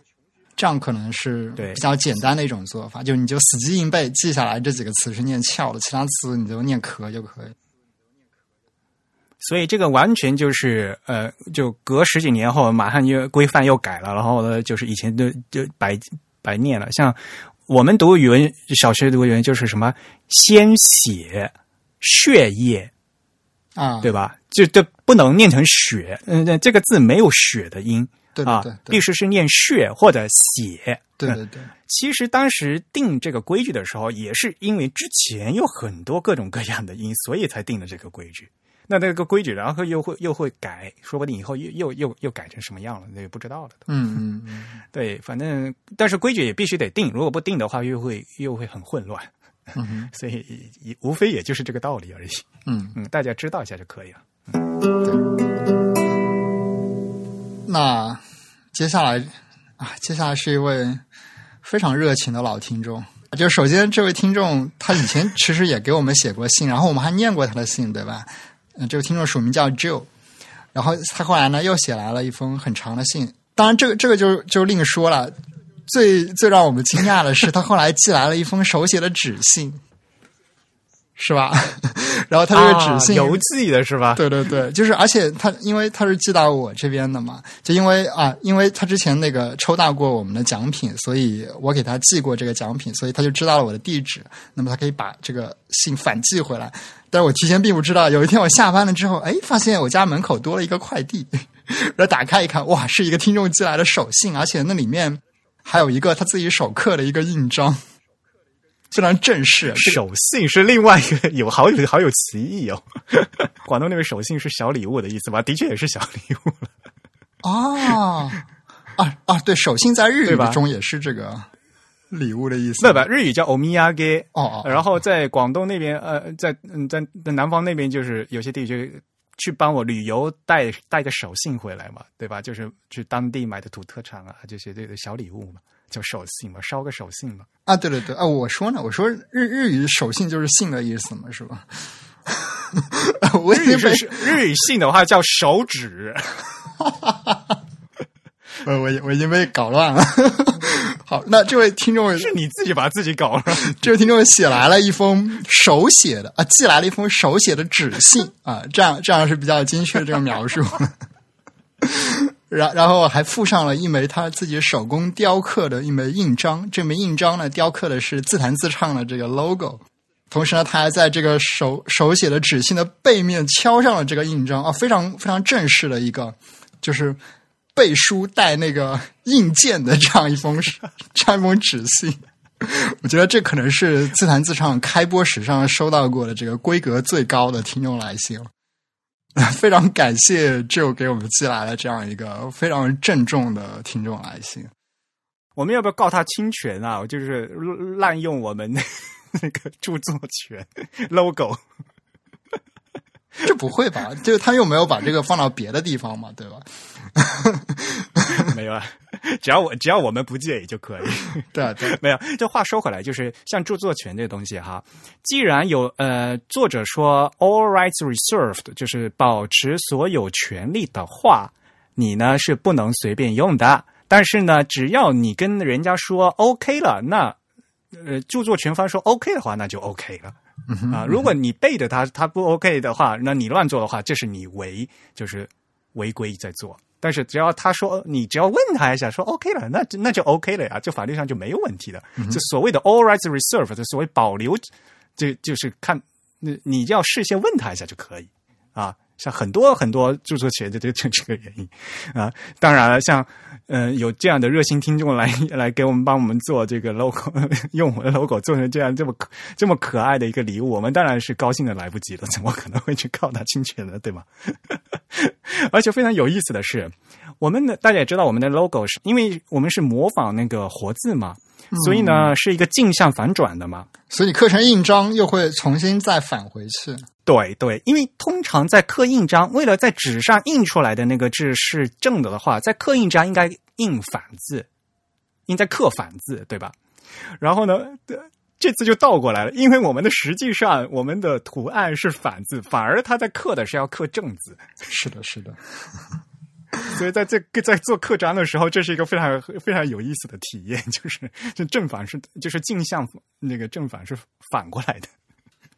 对，也难得他这么用心了，而且看呃看起来效果很好，因为都就是完全就是手刻的嘛，就是可以看得出来他那个刀的那个一道一道的那个刻痕嘛。嗯嗯嗯，对啊，我觉得这个这门手艺真的是非常的不错了，而且其实呃这位听众他的这个手写的这个信的笔记也非常的漂亮，我有点自愧不如的感觉。哎呦，什么叫忠实听众啊？这才是忠实听众啊！哎，我们要念一下他的这个指信吗？哦，你可以念啊。好吧，那我我现在就对着这个纸信念一下吧，因为我这个纸信我拍成一张照片 我还以为你拿着那张纸念，啊，这张这张纸信被我被我，因为纸信是保管起来裱起，来的吧？保管讲的非常的复杂，所以我把它夹到了一本一本非常大开本的书里面，所以我现在暂时就不把它拿出来了，拿起来太复杂了。我就我就对着这个照片念一下。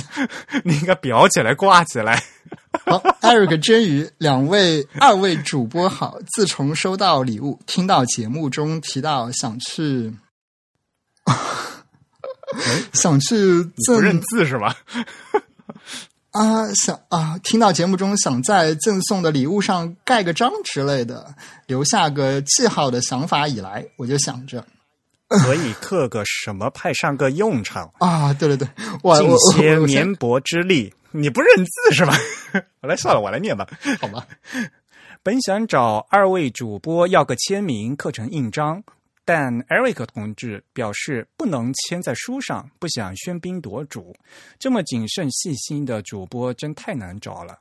作为一枚热心听众，我觉得能收到带有两二位主播签名的礼物，只会更高兴吧。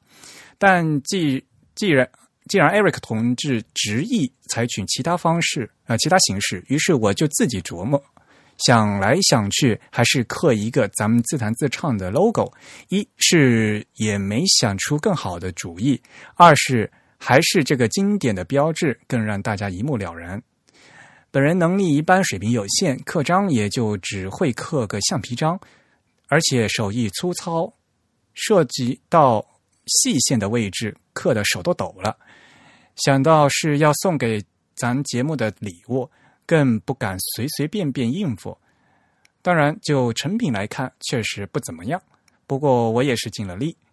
开始有些觉得拿不上手，呃，拿不出手，都没勇气送出，想重新再做一次。但近日又一直没抽出时间，况且再刻一次也没信心就一定能更好，于是还是厚着脸寄出了。请主播们全当一个小心意，若能起到个什么作用就更好了。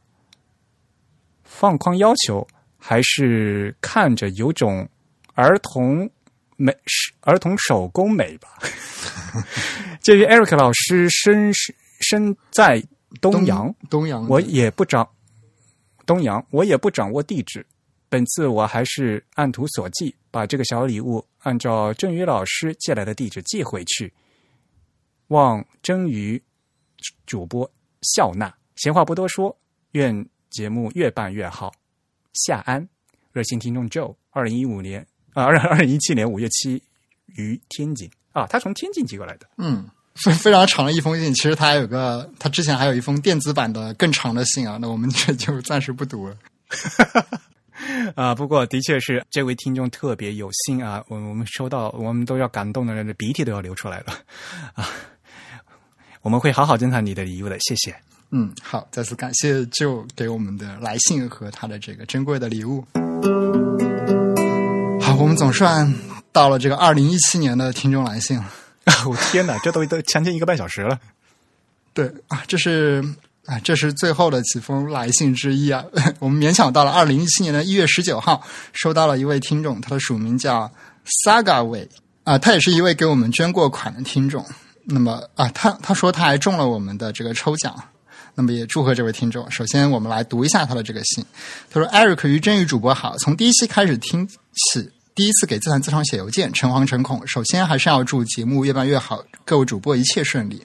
我在二零一七年新年假期期间请了年假，前往京都探望在日读书的女友，向 Eric 邮件咨询了那个时间段内字体和设计相关的展览资讯。”展览讯息，在 Eric 的推荐下，去了位于京都的汉简汉字博物馆图书馆。因为 Eric 说他还他也还没有去过，于是照了一些照片来分享一下我去参观的感受。我比较惊讶的是，这个博物馆其实更像是一个类似于我们国家给初学汉字者，也就是约等于小朋友设计的科普馆。里面通过很多丰富的、带有游戏性质的形式，介绍了汉字的起源、发展和。文化相关的知识，其中大部分是一些基础的科普性质的，而非专业性的内容。与字体相关的内容，其实可以说几乎是没有的。虽然与意想中，虽然与预想与期待中完全不同，但里面丰富有趣的展现形式，我觉得对于我们国家的汉字基础教育也有很多启发。附件里放了一些照片，本来还给其中一些有趣的照片写了注解，后来一想，为了不让不要打扰艾瑞克去参参观的兴趣，就都删掉了，哈哈。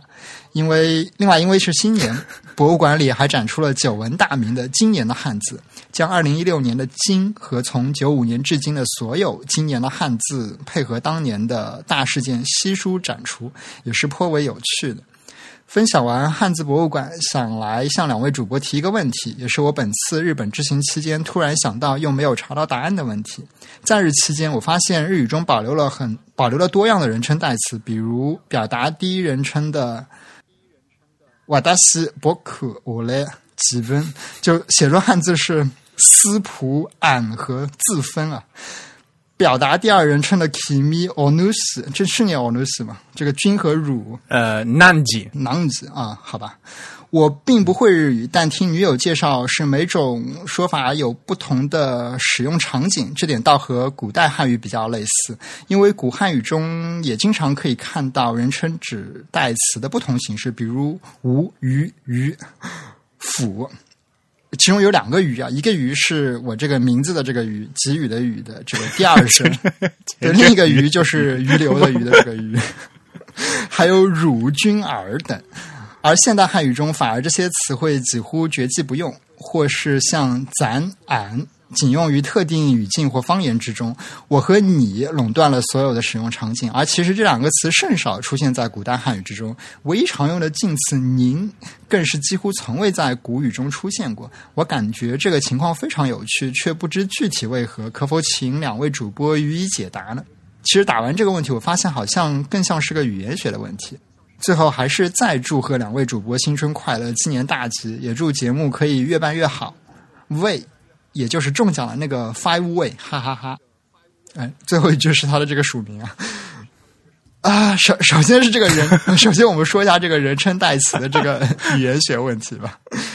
日日本的这些人称代词，其实主要它还是有一个所谓的口语书面以及这个近体或者是这个非近体的区别，对吧？啊，另外当当然还有一些性别区分的使用场合。呃，我写过一个知乎答案的，算了，我就不在这里说了。我那你们去看知乎答案吧。好吧。哦，我也写过一个关于这个几个我的这个知乎答案，虽然我这个答案其实有点胡扯。啊？你是在知乎上写的吗？对对对，我写过一个关于这个瓦达西、波库和我嘞这三个词的这个。区分吧，应该是非常早了，可能是五年前的一个答案。咱们说的是同样一个知乎问题吗？应该不是，知乎有好多关于这个日语这个人称代词的问题。嗯，好吧，嗯嗯，那好吧，到时候呃，你贴你贴上去给大家看就可以了。嗯，对，我觉得你那个答案比较比比较比较严谨一点，我那个答案比较胡扯一点。对，然后他还说到了这个中文的这个古汉语中的，也就文言中的这个人称代词，比如说这个“鱼”，其实其实我想很多听众一直不知道，我这个名字中的这个“鱼”其实是一个人称代词，不是清蒸鱼的“鱼”哈。啊，对，因为因为其实我这个“鱼”在这个现代汉语中更常见的是一个第三声的这个赏声的这个给予的“予”嘛，对吧？那么其实那个我这个对我这个词的这个本意的话，其实是“鱼”应该是念第二声的这个人称代词，所以其实这一点还蛮有意思的。他写的这个邮件也正好让我想起了这件事情，所以我这个“鱼”真的念“鱼”哦，所以我的名字真真的念“真鱼”。哎，那个应该念“给予”，给予奖励是吗？反正不能。不能念给予嘛，对吧？对，应该念给予，念给予，对，给予，对，给予的这个予呢是念第三声的，给予的予是念第三声的，对，给予的予是念第三声的，但是鱼作为这个人称代词，它其实跟那个鱼是通的吧？就跟那个鱼流的鱼，应该是一个通字吧？可能是个通假还是什么？呃，我这个鱼其实是本字嘛，另外那个鱼流的鱼好像是一个通假字吧？哦，好吧，嗯，如果我记得没错的话，当然我这个文言文基本上都已经还给初中老师了。好吧，呃，其实如果他要说这个语言学问题的话，这个语言学问题真的是要说的很复杂。呃，代词这个人称代词呢，是和语言有一个非常嗯深的一个关系。呃，如果是要说中文的话，哈，我呃其实可以建议大家去读一本书啊，很薄的一本书，就是著名的汉学家瑞典的汉学家高本汉，他写过一本书叫《汉语的本质和历史》。啊，这本书很薄，呃呃，很快就可以读完，但是是嗯有嗯有一点专业了哈。大家如果也去看的话？但是非常有意思，就是因为他是一个外国人嘛，对吧？他以曲折语为母语的人来分析这个汉语，所以呢，他会得出一项结论，就是说，在上古汉语，汉语是有这个曲折变化的，有格变化的。这个“吾”和“我”就是。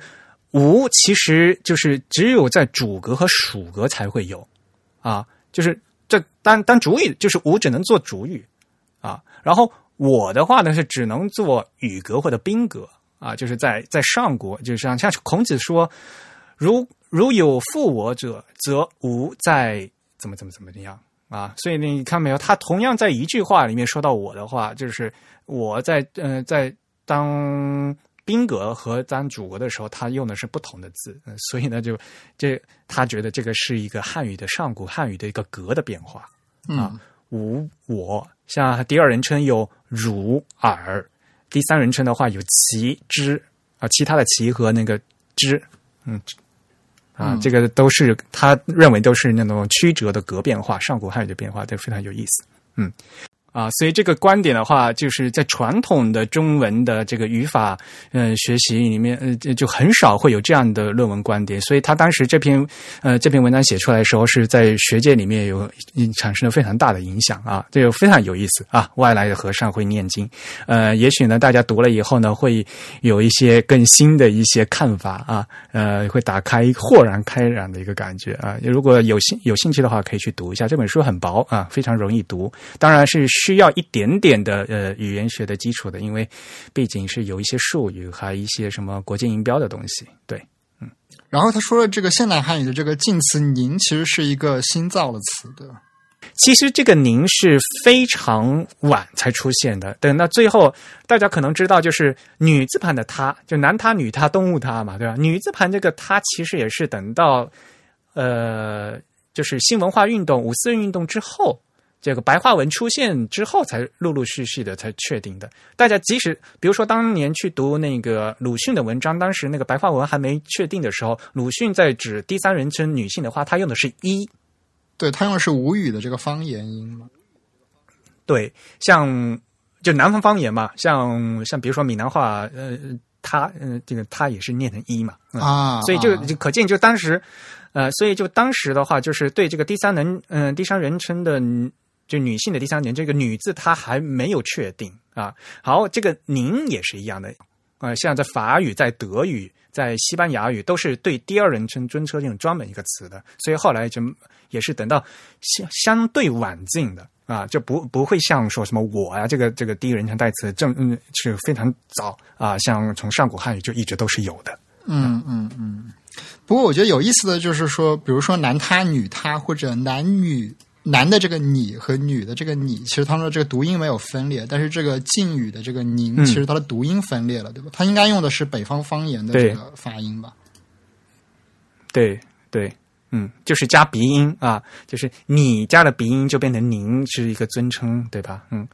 但是这个呃，这个语音方面有很很多了。像如果大家会闽南话，就是像像呃，像台北上次他们有说嘛，呃，像在闽南话里面，把这个人称代词加鼻音的话，是代表复数，就是“哇”是我，但是“弯”是我们啊，“哩”是你，然后“您”是你们啊。所以呢，就是呃，这个语音来讲的话，就不同的呃不同的语系里面，它的这呃。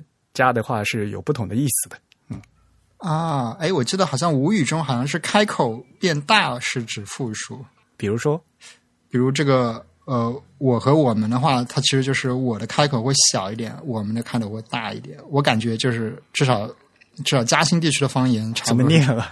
比如我会说嗯，但是说我们会说啊，就是一个是啊的这个口型，一个是一个偏向于呃的这个口型。嗯，对，比如说你就说哪，然后说你们就说哪，哪？嗯，就一个是 A 的这个口型，一个是 r 的这个口型。对，就是可以可以，其实是有对对应的嘛。对对对对对，好吧，我们就别说这些了。呃，但如果你有兴趣的话，就是这这位这位朋友的话，就多呃参考一些语言书、语言学的书。那首先呢，先把我们在嗯知乎上面写的答案先看一看啊，结果会有一些很多新的发现的。嗯，嗯嗯。另外就是他给我们发了一些这个京都汉字博物馆的一些照片。啊，你不是去了吗？你啊，嗯，对对对谈谈感想，没关系，我不怕剧透的。其实也没什么好透的，就是呃，首先他说的这一点很准确啊，就是说这确实是一个面向这个学学前或者是低学龄的这样一个学生的这样一个科普馆。那么明显他在里面、呃，更多的是面向这个日本的小学或者是初中生吧。介绍这个汉字的来源和历史，他会从这个中国的甲骨文开始，一直介绍到这个当代日本使用的这个简化过的，以及他们自己变化过的这个日本的汉字，以及假名和这个包括平假名和片假名的来源。同时，我记得就是现在他在里面设了四个游戏环节，就你在进门的时候，他会给你一个。一个折页，这个折页上面有四个游戏，这四个游戏分别是去四个桌子上盖四种章。那么第一个章呢，就是盖啊、第一个不是盖章，第一个是一个呃，在这个纸上你去刮这个纸面，可以刮出一个汉字来。这个其实就是模仿了古代人用这个呃甲骨文这个龟甲来做占卜的这个过程。那么第二个呢，就是将你的这个姓名先转写成假名。然后呢，把这个假名去帮你找这个对应的万叶假名的这个汉字是什么？第三个就是去帮你对应找你的平假名和片假名的这个分别对应的这个万叶假名，天哪！对，他就是搞一些这种古文吧。就是第三个游戏就是帮你找你这个名字发音的平假名、片假名对应的这个古代的这个假名写法是怎么样的。其实他们都是一种汉字的写法。最后就是有一个就是各种呃国家的名字，如果转写转写成这个日本的汉字是一个什么样子的，他会。帮你刻了一个印章，这个印章的背面呢画的是这个国旗，然后敲出来就是对应的这个日本汉字的这个写法。比如说什么啊、德国的德，它会写成什么独立的独的这个字啊，就类似这样子的一些。嗯另外就是我其实印象最深的，反而是我在里面看到了两件设备。这个展品是我印象比较深的。一件设备呢是日本的这个所谓的我们之前提过的日文打字机，就一个 type typewriter 吧，就是上面有一个非常、啊非常日本化的一个键盘，然后呢，它是一个机械的打字机，它是真正的一个 typewriter。我还拍了一些照片，其实这个还蛮有意思，因为之前其实从来没有机会三百六十度见到一个这样一个真实的日文打字机，这是在别处没有见过。另外就是所谓的日本的这个叫 WAPLO 嘛，就是这个 word processor，是一个应该算是电传了吧？文字处理器。对对对，但是它还是一个 比那个电脑要简化的多的这样一个专门输入文字设备的。我觉得其实有点像电传打字机的这样一种感觉，可能比电传打字机要稍微高级一点，它可能排版功能更多一些。嗯嗯，我觉得这两个设备是比较有趣的。当然，这些设备它是跟什么文曲星之类的设备排在一起的，表明了这样一个输入设备的演进。但是，我觉得只有这两件设备是别处很难见到的，其他的可能还真的没有什么好玩的东西。当然，它在它还有一个楼上的这样一层，它楼上就设了一些其他的小游戏，比如说它有一个卡亚瓦塞的这样一个，就是所谓的叫贝壳嘛，就是用贝壳，然后把一个贝壳拆开，然后分别在两个背面上面写了这个不同的汉字。然后，如果你选对了这个汉字的组合呢，可以组合成一个成语。同时呢，这一对贝壳肯定是一对原生的贝壳，是可以无缝的合起来的这样一个呃古代日本游戏的现代版吧。嗯，就是这样一些 小小的游戏，包括其实像 Eric 这次带回来的一个纪念品是那个 c a l u t a 的这个现代版，是吧？这个纸牌，对对对，你说卡德达，人家可能不知道，就所谓的叫 日式的那个玩的纸牌，嗯，写成汉字叫哥哥留多嘛，对吧？对，嗯嗯，那个就是这个翻译的那个，嗯，很勉强的，他就套硬把那个字套上去，叫哥留多，哥留多什么鬼？对，大致上它是一个，就是有人念这个纸牌上的词，然后你把这个纸牌挑出来的这样一个游戏。两个人比赛，然后有第三个人在那边念，然后两个人比赛，谁先把那个第三人念的那个牌先抢先挑出来，就算赢，对吧？对对对，其实那个我我知道，我们听众有很多是这个日本动画迷啊。其实日本有一个很有名的动画，讲的就是这个东西。当然，它翻译的不太对啊，它翻译成叫什么“花牌情缘”，其实它不是花牌了。哈拉夫达是另一种纸牌游戏。那么这个对卡洛塔其实是一种好吧？对，所以所以其实日本的这些传统文化。还还蛮有意思的，而且它最有意思的就是它有很多这个现代化的这个版本应用到一些边边角角的这个教学领域，我觉得这一点还是蛮值得学习的。嗯嗯嗯，好吧，下次可以请我们有台的主播一起来聊一聊啊，呃，因为我觉得就是博物志他们从专业的角度，比如说对于一个那个展展示。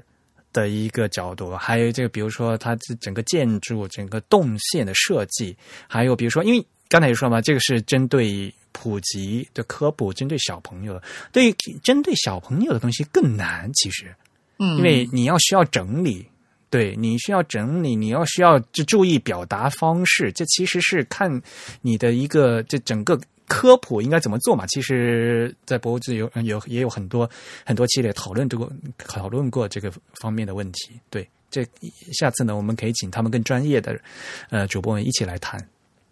对，嗯，另外，其实我我这边可以补充的，就是还有一点，就是首先就是嗯，我觉得这个博物馆的内部设计其实非常的普通，就因为它是一个非常简单的 这样一个展设以及这样一个动线的设计。那么，另外。外部来说，它的选址非常有趣。它选的是在奇缘的这个中心地带。我们知道奇缘其实是日本的一个怎么说呢？传统的这个世俗文化聚集的这样一个地方嘛。然后它放了这样一个哎，还蛮严谨的这样一个教学性的这样一个博物馆，而且这个博物馆的这个建筑设计其实是非常现代化的这样一个风格。所以这个对比还挺有意思。你会发现。在一个可能游客都穿着和服的这样一个街道上，有一个非常现代化的呃混凝土和玻璃造成的这样一个方盒子的房子，然后里面展示的是一个面向儿童的这样一个呃科普教育的这样一个东西，呃，所以这个混搭还蛮有点意思的。但是啊，奇缘那个地方可是地皮很贵啊，那汉简特有钱，你知道吗？哦，原来是这样子。好吧，但他们的博物馆纪念品商店真的是吐槽不能啊，就是没有什么值得买的东西，感觉。好吧，纪念品商店这个事情也是可以很好好值得说一下。嗯，下次等我我我等我等我先去去去了以后，然后再拉大家一起来来来聊吧。好久没去京都了。嗯，好，那接下来是一位名署名非常特殊的。Celestial Phineas，他的名字应该是这样读吧？人家不是有中文名吗？他他的中文名没有写到署名里啊，他的中文名叫叶英英叶航啊，那他的中文名没有写到他的署名里。那么我们来读一下他的这个邮件，他的这个邮件首先是今年的两月份写来的，是关于 Aperture 这个问题的。他说：“致刘老师和钱老师，还是头一次写 email。”自弹自唱听了也有一段时间了，TIB 的文章也反反复复看了很多遍，学到了很多东西。作为学院杂志的美术编辑，这些知识对我帮助很大。请原谅学生党捐献不多，但是微信上（括号行行）可是经常第一个打赏的呢。啊，感谢你的这个支持。有一个去赏，就会有很多人跟进吧？哎，好像还真是这样。现在已经算是一个字体爱好者了吧？偶尔会翻译几篇尾版。呃，维基百科在学院微信公众号也发过一些关于字体的考证，比如新海诚几部电影的海报字体用的是什么的文章。TIB 对我的爱好和生活方式都有一些改变。好，呃，他说说到期望，TIB 上看到了关于东方排印传统的文章很少，希望能看到一些系统的关于中国古代书籍制作和排印传统的东西。感谢 Eric 在微博上解答了我关于 Aperture 的困惑。在最近翻译的维基百科自怀条目，我最后还是保留了 Aperture，未敢妄议。看到一些资料上面将 Aperture 直接作为开放自怀 （Open counter），。而维基百科上面则将 aperture 定义为开口 （opening），没有使用艾瑞克提议的开口度译法，是因为 aperture 根据维基百的定义是一个实体概念，而翻译成开口在文内又和 opening 混淆。虽然 opening 并不是什么 typography 概念。然而翻译成开口是开口就有点奇怪 啊！这个文章非常的读出来非常的难懂，大家大家努力领会一下就可以了。原来我还以为你会你会解释一下，结果你放弃解释，就让大家去理会，什么鬼？简简单来说，这位听众在翻译一个维基百科所谓的这个呃 counter 的这个词条的时候，遇到了。Aperture、Opening、Con、Open Counter 以及 Opening 这三个概念，那么他在纠结这几个概念应该各自怎么样来翻译。那最后一段他说：“如果维基百科上开一个中文 Typography Portal，或许很多翻译规范问题和 Typography 知知识在中文圈的普及问题都会一定程度上得到解决。”所以他提议就是说，在维基上专门开一个中文的汇总词条吧。最后祝 Type。TIB 越办越好，Celestia Phineas，嗯，他的署名。啊，哎呀，其实很多词条，我们自己 TIB 几个编辑都没有达成一致意见，就算了吧。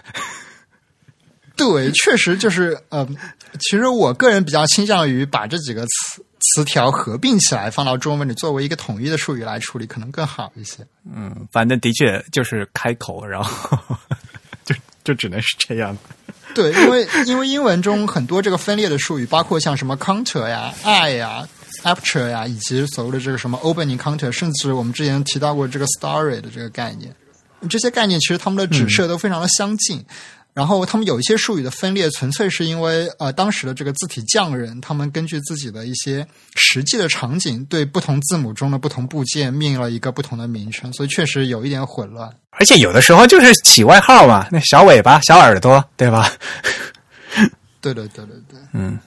所以其实翻译过来反而变成了很书面的呃这个词汇，也感觉有一点有点奇怪，对。嗯，那这个问题就暂时搁置吧。大家知道有这么一回事，然后把它记在心里，应该就可以了。嗯啊，最后啊，接下来还有一位啊，接下来终于到了五月份的这个反馈了。接下来这位听众，哎，是一位瑞士瑞士来的这个听众啊啊，这位听众非常的难得，他的他的名字怎么念？我还不会念，是一个法语词吗？啊，我来念吧。嗯，瑞士听众的反馈。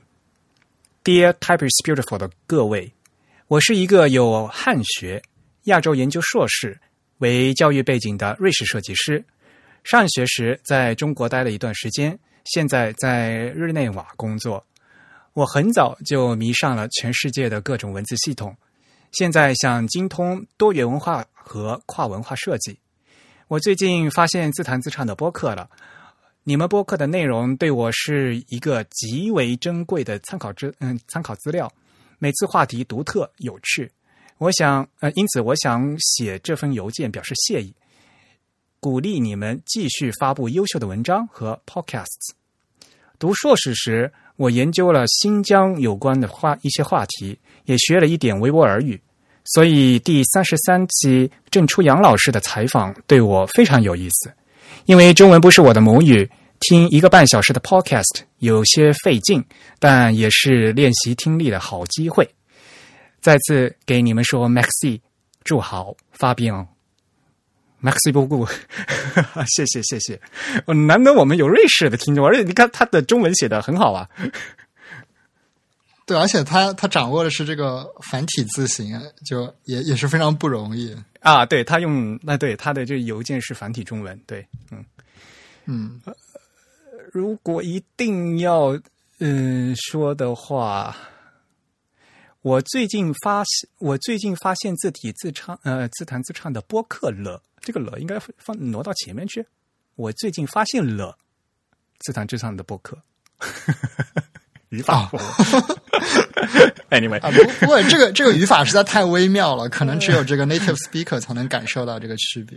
总体上来说，这个这个语法已经是非常准确了。对啊，你看我念起来就是，呃，完全就听起来就没有没有障碍吧啊，就是因为对对对啊，我你也知道嘛，我原来是那个语言学院的嘛，所以就是当时有很多就是外国人来我们学校学汉语的嘛，所以就是当时我们就在说念在说中文的时候，就就讲汉语的时候，尽量要讲的就很清楚，然后呢就要用最简单的句型让他让他们懂，所 以很有意思啊，就这个口语也要非常符合语法，对吧？啊，对对对，要不然留学生会老问，就是你这个到底对不对？这个这不是 native 的用法用法什么，然后就经常会被留学生问到，你知道吗？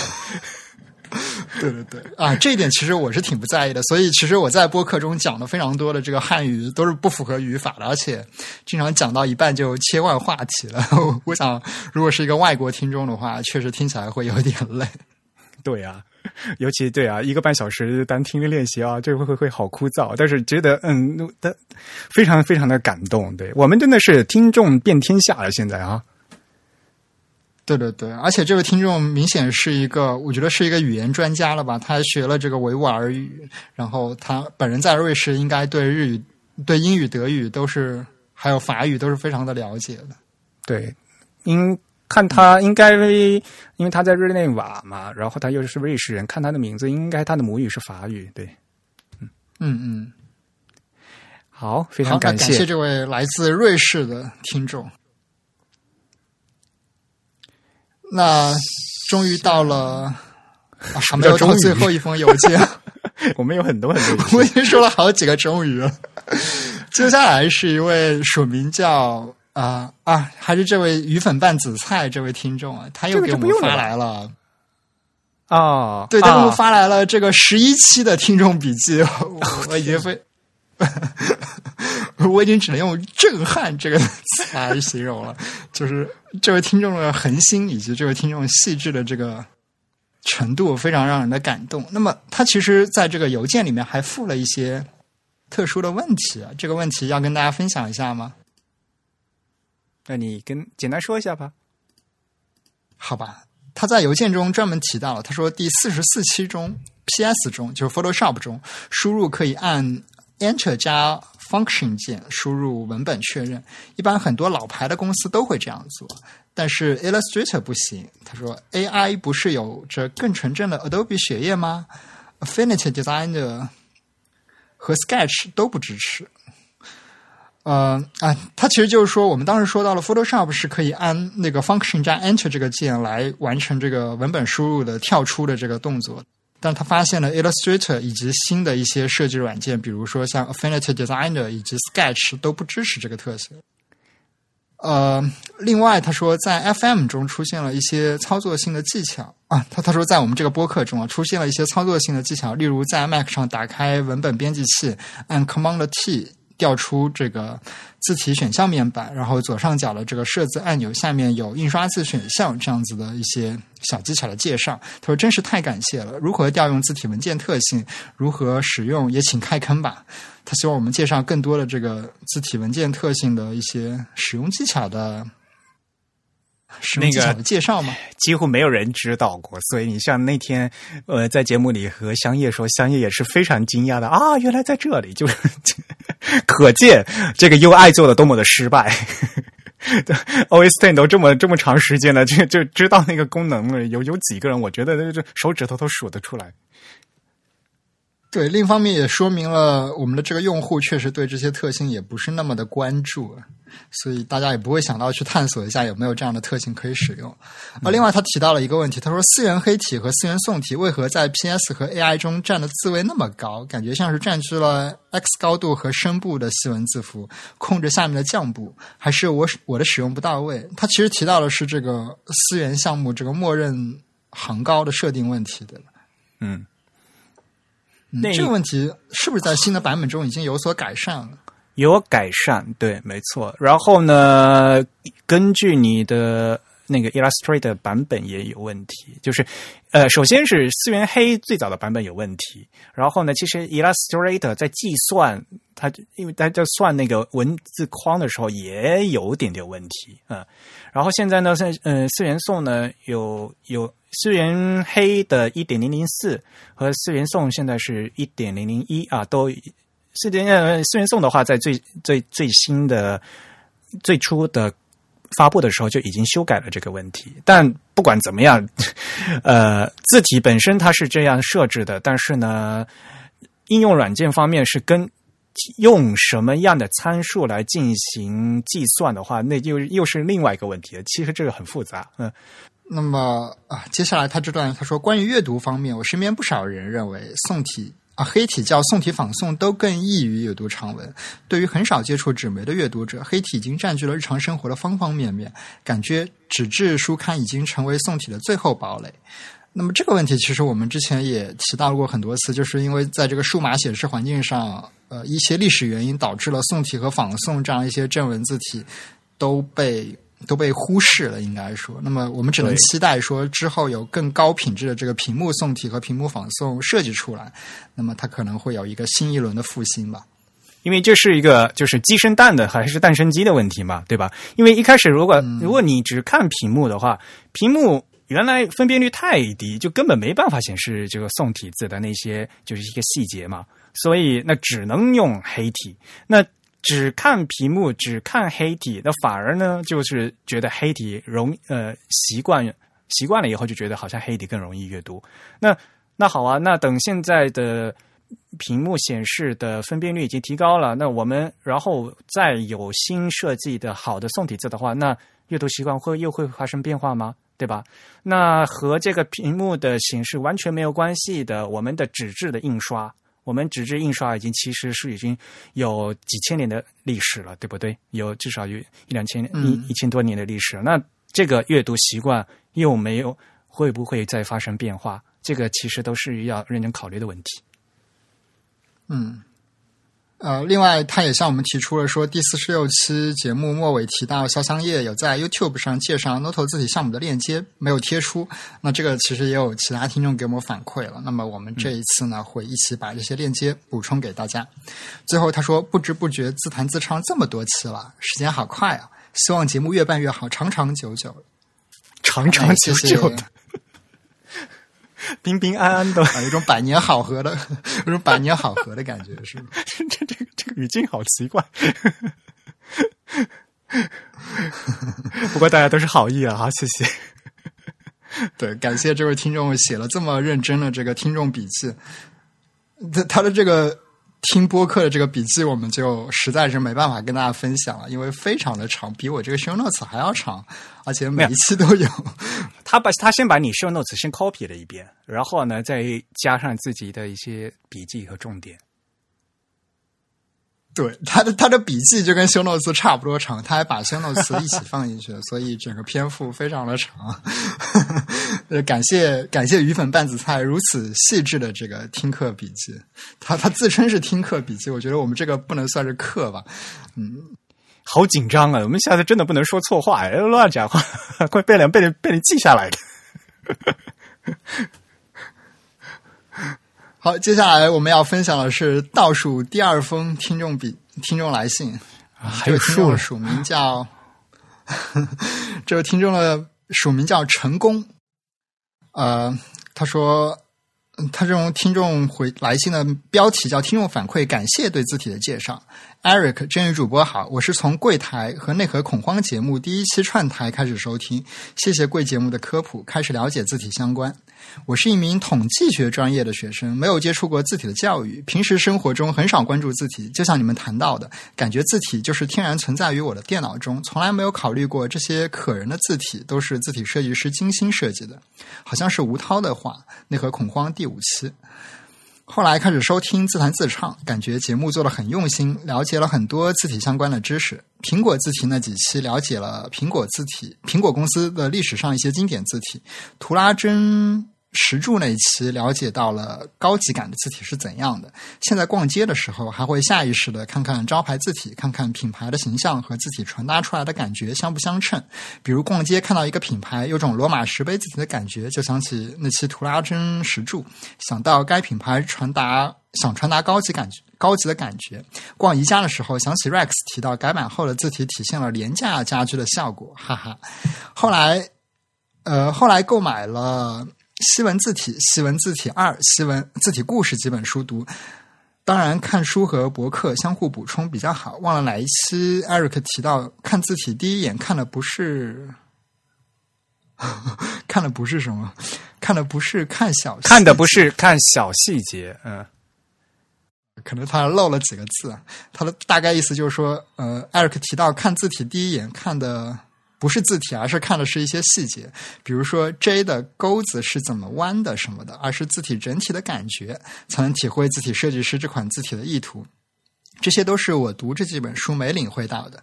嗯，西文排版我也买，我也一块买了，但是读起来慢，一直到现在都没读完，可能是里面有练习的原因，懒得做练习就会慢一些，哈哈。西文字体，西文字体二，字体故事几本书就读得很快了。在收听字体自唱，在收听自弹自唱之前，我在学校给学术部做海报，就是贴在食堂门口，告诉同学最近又做了什么讲座、什么比赛的海报。有次做了个海报，完了当然要修改。主席团给的其中一条修改意见是，建议把正文的英文字体全部改成 Times New Roman。啊，那是海报啊。真希望他们也能了解了解字体什么的知识。我想，可能他们只知道这一个字体，因为一般国内写论文的英文字体就是这个。然后他给了我们看这个成都宜家的这个门口的这个标语的一个照片，上面拍了这个宜家门口的一个标语的设计。嘿啊，就是那个，宜家的这个是全世界都一样的嘛？就是每个店铺都有这个嘿，就是都都都一样的。啊，对，因为它上面其实印的是一个什么瑞典语的这个黑是吧？对，没错。嗯，是 H E J，然后一个感叹号，然后面，然后下面写了一个本地的这个中文的字。嗯嗯，他说写这封信是因为准备完期末考试的时候，发现正在学习的专业还和字体设计有关系。前面说到我是个统计学专业，统计专业学生，专业课有个叫非参数计量的课程。要学习一个叫样条 （spline） 的概念，可以用作非线性的曲线的拟合。后来又看了样条的相关补充材料，PostScript 的字体设计也是用样条的方法拟合的。然后他给我们发了一个，可能是教科书中的截图，嗯，上面放了一个 PostScript 曲线画的这样一个 S 的字母，嗯，他说也。就是正在复习考试的我，本来感觉这个数学概念特别抽象，看了好多文档都不清楚在说些什么。突然看到这个抽象的样条，竟然可以应用到关于美的字体设计领域，这个概念就突然生动起来了。之前好像在哪本关于字体的书上见过类似的字体的轮廓外面很多支撑的线，还有很多实心的小点，一直不知道都是干什么用的。复习考试的时候，竟然偶然发现了，有种被击中的感觉。虽然最后这个样条章节也没怎么复习明白，考试也是蒙圈去考的。但是这种突然感觉很有趣的感觉，还是让我在枯燥的考试周开心了好几天。最后祝节目越办越好，好吧？他提到了这个样条的概念，我给他回信了。对对对，你可以先跟大家说一下这个回信的内容。陈工您好，收到你的邮件很开心呀，感谢你的来信以及对我们节目的支持。个对于样条，其实不用太惊讶，其实。各行各业都是有相关的。现代计算机图形学里产生表示曲线的曲曲面都是数学模型，全部都是要靠电脑 CID 来算的。刚好这几天我在查样条函数的相关资料，你可可以顺便和你说一下。我们常见的 PostScript 和 TrueType 字体的曲线呢，都是贝济埃曲线，有人翻译成贝塞尔啊，但是按按照规范应该是贝济埃，嗯。在数学上呢，可以推广到 B 样条函数和或者叫 B 样条曲线。再推广开呢，就是定义普通工业产品几何形状的唯一的数学方法，就是非均匀有理 B 样条，就是 NURBS 啊。有兴趣的话，你可以多研究一下哦。祝考试得高分，哈哈哈，Eric。你看，他说，因为由由于看到了我们这字体一个图和他的专业有一点点呃关联，让他的这个考试周开心了好几天。在考试中保持一个好心情是很重要的呀。呃，好吧，我们还算是做了一点微小的贡献。好吧，来来来讲讲这个样条。呃，这其实我我因为不是这个数学专业的，所以其实我我在学数学的时候，并没有学到样条这么复杂的概念。因为其实说实话，样条作为一个呃多项式的这个 概念，其实是一个蛮复杂的概念的。它其实描述的是，它理论上可以描述任意复杂的曲线，是吧？嗯，呃，首先样条是因为是。那个数值分析嘛，他嗯，像这位嗯，这位听众他是学统计的嘛，嗯，要进行数值分析。然后呢，样条其实是一个特殊的函数，它是一个多项式的分段呃函数。所以呢，呃，但是我们应该先跟大家说一下，样条其实是一个物理，是实际上有个东西叫样条，对吧？对，就是说可能。大家可能会跟我有类似的体验，就看到“样条”这个词不知所云。那么，我想很多可能这个 对，很多这个年纪比较大的这个制图工或者是工程师，他们可能才会比较熟悉，因为“样条”其实是他们最初用来形形容一个作图工具的这样一个术语，对吧？那就就是画图用的。哎呀，我真的老了。就是我我有见过那个东西，但是我当时不知道那个东西叫样条。就是因为现在画图大家都用电脑画嘛，就是没有电脑的时候要手工画曲线的话，就是都要有都要借助一些工具嘛。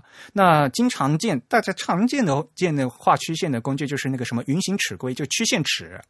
有一种对吧？就是那个曲线板，对曲线板，就像像那个嗯嗯云形尺规，像日语叫云形尺规，就是曲线板。那还有一种呢，就是这个样条，就可以扭来扭去的，就是是这就是 这个东西。然后呢，你可以它可以随便扭扭成那个形状，然后你就沿着它画，就像一个就像一个软尺一样的一个东西。那个东西叫样条。嗯，然后这个样条呃，这个函数呢？大家知道吗？函数其实数学数学表达式嘛，对吧？这数学表达式它最后它表达出来是曲线嘛，那所以呢就把这个函数定呃取名字就叫样条函数。这个就就像比如说呃。像一个二次函数嘛，就是像比如说是个抛物线，抛物线它线对啊，比如说椭圆椭圆方程也可以嘛，椭圆方程也是也是一个呃二元二次的方程了，对吧？这它也是一个函数嘛，对吧？但是它最后画出来这个曲线是椭圆嘛，所以呢，我们可以把这个叫椭圆函数，它是一个二元，呃，它还有抛物线函数，你但它其实是一个二次方程嘛，对吧？嗯，所以就是把一个实体的东西去命名了这样一个函数，因为因为它最后它在数学表达式最后画成画成图的时候，它是一个曲线。嗯嗯，对。那么现在我们经常接触到的这个设计工具中使用的这个所谓的，当然有些人也会说这个叫样条工具，但是本质上它其实是用贝塞尔曲线来实现的。对，就是大家都说贝塞尔曲线，那个呃，就应该是贝兹叶，贝兹叶这个法国人应该是贝季埃曲线，嗯。嗯，但是那大家都说贝塞尔，那那啊，对，就按照就以讹传讹了，标准的音对，以讹传讹，因为有另在数学里面有另外一个呃贝塞尔，是是是是另外一个东西，就所以呢就不不是一个东西，说实话啊，你去查真真正国内大大陆里面，它正正式的数学书里面就是叫贝季埃曲线啊，就贝兹叶。呃，电脑里面呢估计是当年就是没有学过数学的人，然后直接把这个。法法国人的名字当成英语翻译都翻了，翻成贝塞尔了，所以现在大家都知道贝塞尔曲线啊，其实贝兹叶啊，贝吉埃曲线，嗯，对对对。那么其实这个贝塞尔曲线，应该说呃，它不能描绘出所有的理论上的样条样条函数所描述的曲线，它其实算是一个子集吧，应该说就是一个特殊形式，就是样条有很多种，就曲线有很多种，然后呢，贝兹叶曲线呢是其中的一种。嗯哼嗯哼，另外，其实这位听众他在来信中也提到了这个 NURBS 的这个概念。这个概念，我相信很多工业设计的这个学生或者是我们的听众应该会了解，因为就是工业设计中需要运用到更加复杂的这个曲线，那么他们就有一个工具，应该就叫 NURBS 了。嗯，nervous 真正的翻译叫非均匀有理 B 样条，所以呢，它是一个首字母缩写的单词。对，呃，但如果从数学上来讲的话，它它它它是一个通向的，就是一个更广泛的一个意义。但是均匀的有理的 B 样条，然后它如果在在单的它的项数和次数都一致的话，它就它就是贝兹叶曲线。对它，所以 B Z 贝兹叶曲线是一个特例。那 B 样条和样条函数是一个更广的一个概念。然后贝塞尔曲线，我们之前其实也在节目中提到了几次，就是它在 PostScript 的字体中，它用的是这个三次的方程表达；那么在这个 TrueType 字体中呢，用的是这个两次的方程表达，它们也是有所不同的。那么在实践中，我们会发现，其实这个三次表达呢，它转换成一个。UI 的操作工具是更符合这个用户的直觉的，所以现在这个三次曲线就推广的会比较多一点。嗯，大家如果学一点数学就知道吧，如果是一次的话，就就变成一个直线了嘛，就不是曲线了嘛，对吧？至少要二次才是才是曲线嘛，对吧？然后呢，像这贝兹叶曲线，它一个特点就是它的这个次数和它的控制点是有关系的，就是说二次曲线的话要二加一，要三个控制点。三次曲线的话，要三加一就等于四个控制点。如果大家设计师们经常在，比如说在 AI 里面拉那个曲线的话，你会发现画一条贝兹叶的曲线的话，那是三次曲线，它需要四个点，就是头尾一个点，然后的锚点。呃，那有两个是锚点，然后呢还有两个是控制点，就是对吧？头尾是锚点嘛，然后呢还分别还有两个手柄一样的东西，就可就可以去挪这个东西啊。啊，对对对对，所以就是虽然数学不好，数学不好，但是这其实大家大家用的是计算机啊，计算机里面用的其实都是数学原理。是的，是的，可能可能我觉得对我们的听众唯一有用的就是大概了解一下，其实样条是一个更广义的概念。那么我们所谓的这个二次或者三次的贝塞尔曲线呢，是一个相对来说啊更狭义的概念，它描述这个曲线的种类呢会更有限一点。嗯嗯。好，那最后就进入我们的最后一个听众反馈。好吧，我们今天怎么挑了这么多信？最后一个听众反馈，哎，他其实是在这个 TIB 的这个帖子下面给我们留言的。那么他留言的也是我们最新的一期，就是上一期我们跟应永会一起合录的这期节目。啊，这位听众他的署名叫 Ko Share，这是念 Ko 吗？啊，然后他说啊，这不是念潮吗？其实这个字体。好，我是我我按英文来念。其实这个名字体名字起的有点容易引发误会，它指的是那个嗯脊骨书体的这个字体名称啊。他说从目前看到的字形来看，可能是仿制明代中后期的古籍刊本。而脊骨格的一大特点就是改变了宽高比例，深远影响了清代以及及以后的活字印刷，也奠定了几天宋的基本形态。呃，几天颂是一种专门的课本宋体的名称吗？这个我倒不太了解。嗯，不过在上期节目嘉宾里面，嘉宾也说了嘛，就是他的这个只是名字叫脊骨而已，但是和那个脊骨骼是就是完全没有关系了。其实，嗯，就是说脊骨书体不是脊骨骼字体，而且我们也说了，脊骨书体很特殊的一点就是，其实它的字体的来。来源了，就是这个蓝本其实并不是一个课本上的，而是各种课本的一个综合。但是这位听众可以看到，他对这个课本的这个字形考证还是蛮细致的。就是他提到了，就是脊骨格之后呢，这个呃宋体或者说这个明朝体，它的字形开始发生了一定的变化，就是说它变成一个更瘦长的这样一个形态。嗯嗯嗯。啊，那其实这位听众他还做了另外一些很有意思的工作啊，就是他其实呃，他也自己翻译了一些这个呃小零件的一些文章。哎，我们其实是不是在前面已经讲到了？对，其实就是我们刚才在节目开头提到的呃，关于小零件博士的那些英文的文章的翻译，就是这位听众。对对对，我们也可以把他的这个博客的这个链接贴出来，大家有兴趣的话可以去看一下。好，那也感谢这位听众的来信。那我们今天的反馈终于到此结束了。虽然其实我们还是有很多反馈没有给大家一起分享。听众朋友们给我们很多很多的反馈呢，都是我们其实我们都想专门拿一期节目来讲的，所以呢，很多的东西都被我们雪藏了。以后呢，我们要拿出来继续念。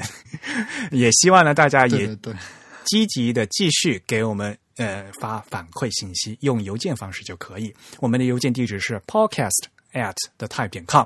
P O D C S T 是 podcast 的拼写，那么 the type 是 T H E T Y P E。同时呢，也可以用这个地址呢，给我们用 PayPal 或者支付宝向我们捐赠。现在进行捐赠呢，还可以有礼物哦。当然这是要抽奖的啦。那我们今天节目就到此结束。那也欢迎大家继续在这个社交网络上关注我们，对吧？我们在这个知乎。哎呀我们在知乎上，对，我们在知乎上也有一个账号，我们知乎有专栏。那么同时呢，我们在这个新浪微博、在 Twitter 以及在 Facebook 上都是有账号了。在微信和新浪微博以及 Twitter 上呢，搜索 The Type T H E T Y P E 都可以找到我们。在 Facebook 上搜索 Type is Beautiful 也可以找到我们。同时呢，通过 “types is Beautiful 点 com 呢，也可以访问到我们的这个网站，看到我们最新发布的文章以及各种资讯。感谢大家的收听啊！本期节目由 Eric 和郑宇主持，由 Eric 在在 Mac OS 上剪辑制作完成。我们下次节目再见。嗯，再见。